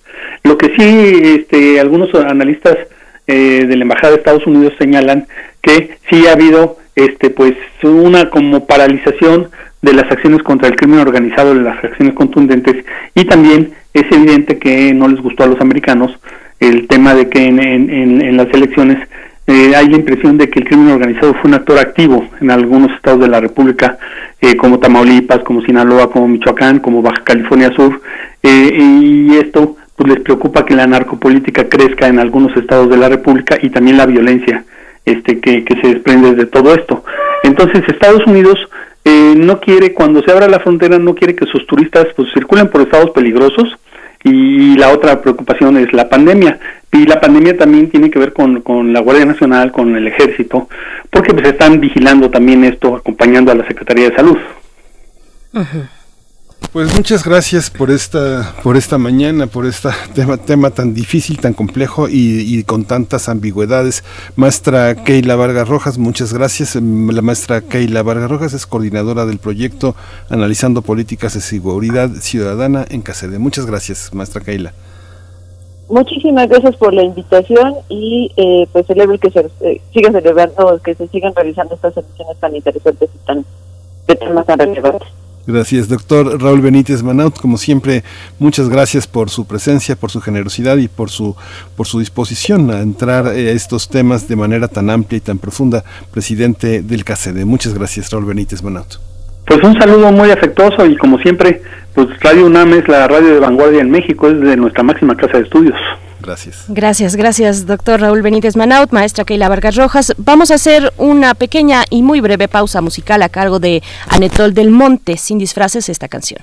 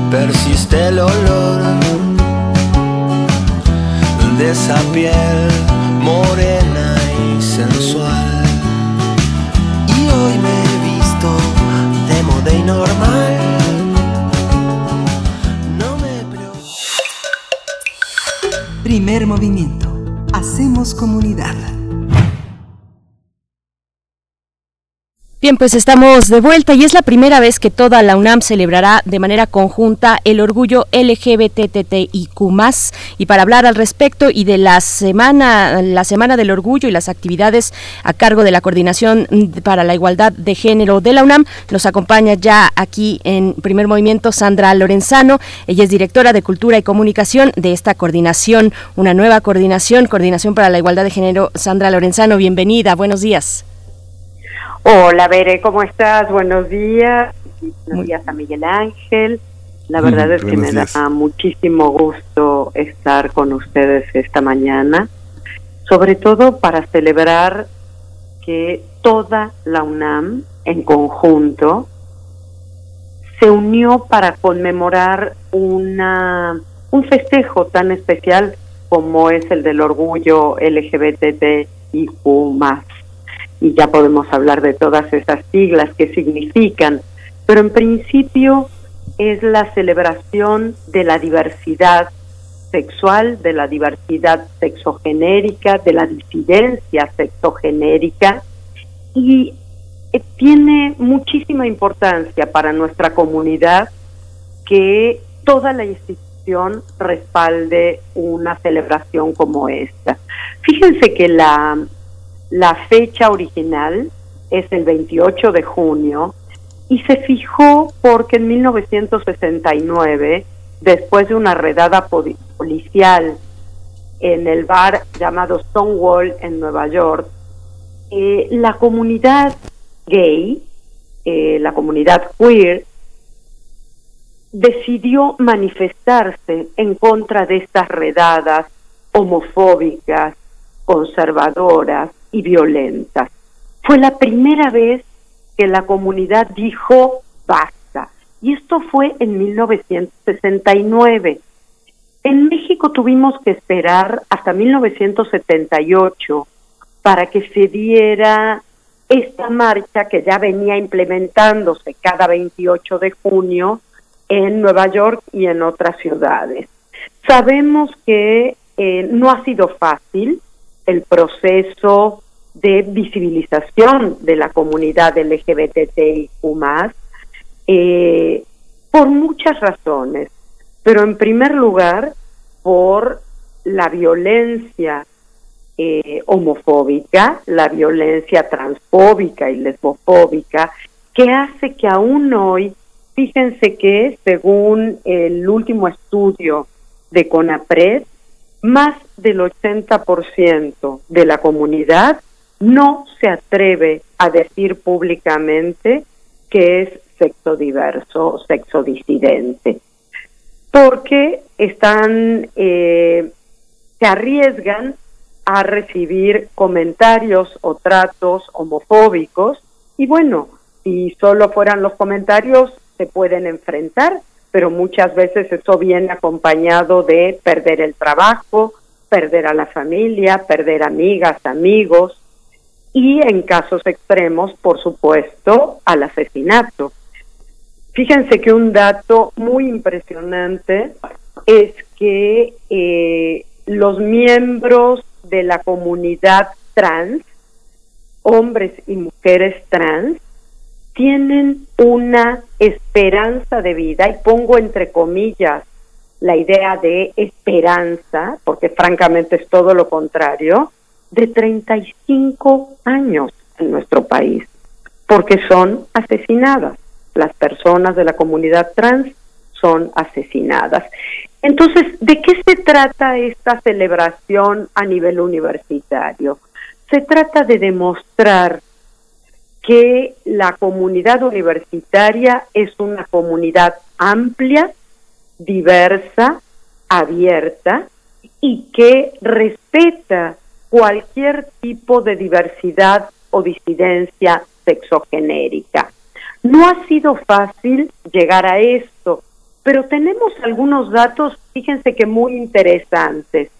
Mientras a nivel nacional eh, se dice que en México solo el 3.2% de la población mayor de edad se declara no heterosexual, y esto está en la, en la encuesta nacional sobre discriminación, en la UNAM sabemos que es, se reconoce una cantidad superior al 10% de la población universitaria, tanto académica como administrativa y estudiantil. Esto habla ya de una mayor confianza en eh, la institución, en la comunidad que los acoge dentro de la universidad. Pero aún nos queda muchísimo por caminar, muchísimo. Gracias al trabajo que se está haciendo en la Coordinación para la Igualdad de Género, lanzaremos este año la primera consulta universitaria sobre condiciones de igualdad de género de la comunidad LGBTIQ en, dentro de la UNAM, en nuestra universidad. Es muy importante la visibilización, ese sería el primer verbo que queremos destacar. El segundo verbo que queremos destacar es la sensibilización de toda la comunidad universitaria ante esta comunidad, es decir, que seamos como comunidad universitaria una comunidad amplia, respetuosa y solidaria. Es por esto que celebramos tanto desde la CIGU, desde nuestra Coordinación para la Igualdad de Género, que toda la universidad, como bien lo decía Berenice al inicio, se sume a esta celebración y tengamos más de 110 actividades planeadas, desde mesas redondas, conciertos, conversatorios, bueno, hasta una clase masiva de Vogue, que es, saben, ese baile comunitario que tanto representa los anhelos de la comunidad gay, lésbica, trans y queer. Es muy interesante cómo ha respondido la comunidad, las distintas entidades y dependencias, también las comisiones internas para la igualdad de género, y por primera vez tendrá toda la UNAM, y ustedes ya lo pueden ver si entran a la página, que ahora les voy a dar la dirección, una identidad gráfica donde la bandera del arco iris ocupa un lugar principal, un lugar importante. Es decir, la homofobia, la transfobia, la lesbofobia en la comunidad UNAM ya no tienen más lugar. Esto sin duda es para celebrar. Y eh, nuestra invitación es que, se, es que se sumen a estas actividades, escuchen, vean y ayudemos como miembros de la comunidad universitaria a que las diversidades y las disidencias exogenéricas sean cada vez más respetadas y podamos celebrar con todas ellas, con todos ellos, con todos ellos, el orgullo de ser diverso, de ser diferente, pero de pertenecer a una comunidad que protege. Esa es nuestra idea. Les voy a dar la página web de nuestra coordinación para la igualdad de género para que puedan ver el programa completo porque no puedo hablar yo de este más de 100 actividades, pero ustedes saben que es coordinación género todo junto punto unam punto mx. Coordinación género punto unam punto mx. Ahí tenemos registradas todas las actividades y además van a ver qué hermosa página con distintos modos en que cada una de las entidades y dependencias adoptó esta identidad gráfica y puso los colores del arco iris, las palabras de vinculadas a amores, amor, a todos los amores, todos los derechos, todos los cuerpos y las cuerpas, todos los derechos. Fue también un ejercicio de libertad, el poder sumarnos a estas diferentes actividades.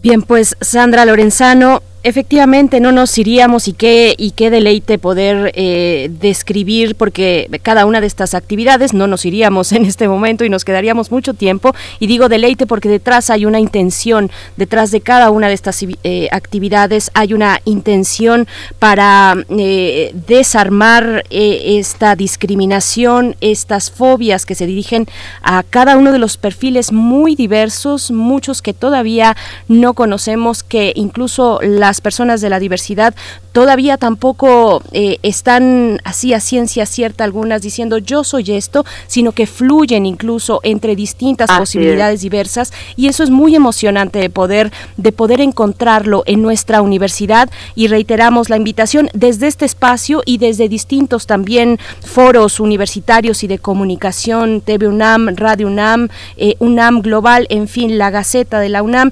estaremos dando difusión a estas eh, 110 actividades planeadas para la Semana de la Diversidad del Orgullo LGBTTIQ de eh, este mes de junio 2021. Te agradecemos y, te seguimos y te seguiremos escuchando. Sandra Lorenzano, muchas gracias. Muchas gracias, gracias a ustedes. Y saben que, que es muy emocionante de esto, muy conmovedor, que estamos construyendo con todas, con todos, y con todos una universidad ética e incluyente. Eso realmente nos emociona mucho desde la Coordinación para la Igualdad de Género porque sabemos que hay muchísimas personas, muchísimos miembros de la comunidad universitaria que lo están celebrando.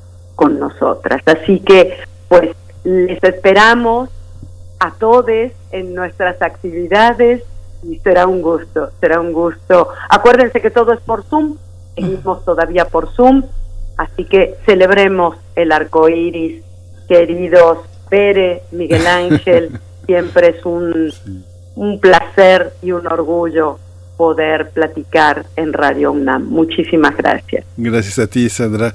Pues nos despedimos, nos quedamos ya prácticamente al filo de las 10. Continuamos con las esquinas del azar, con Juan Stack y Oscar de la Borbolla, dos, dos grandes personajes que se encuentran, un enorme filósofo, un enorme escritor.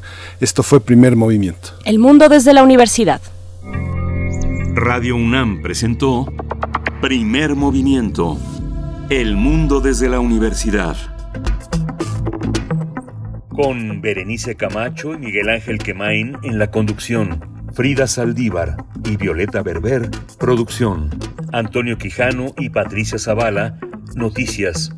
Miriam Trejo y Rodrigo Mota, coordinadores de invitados. Tamara Quirós, redes sociales.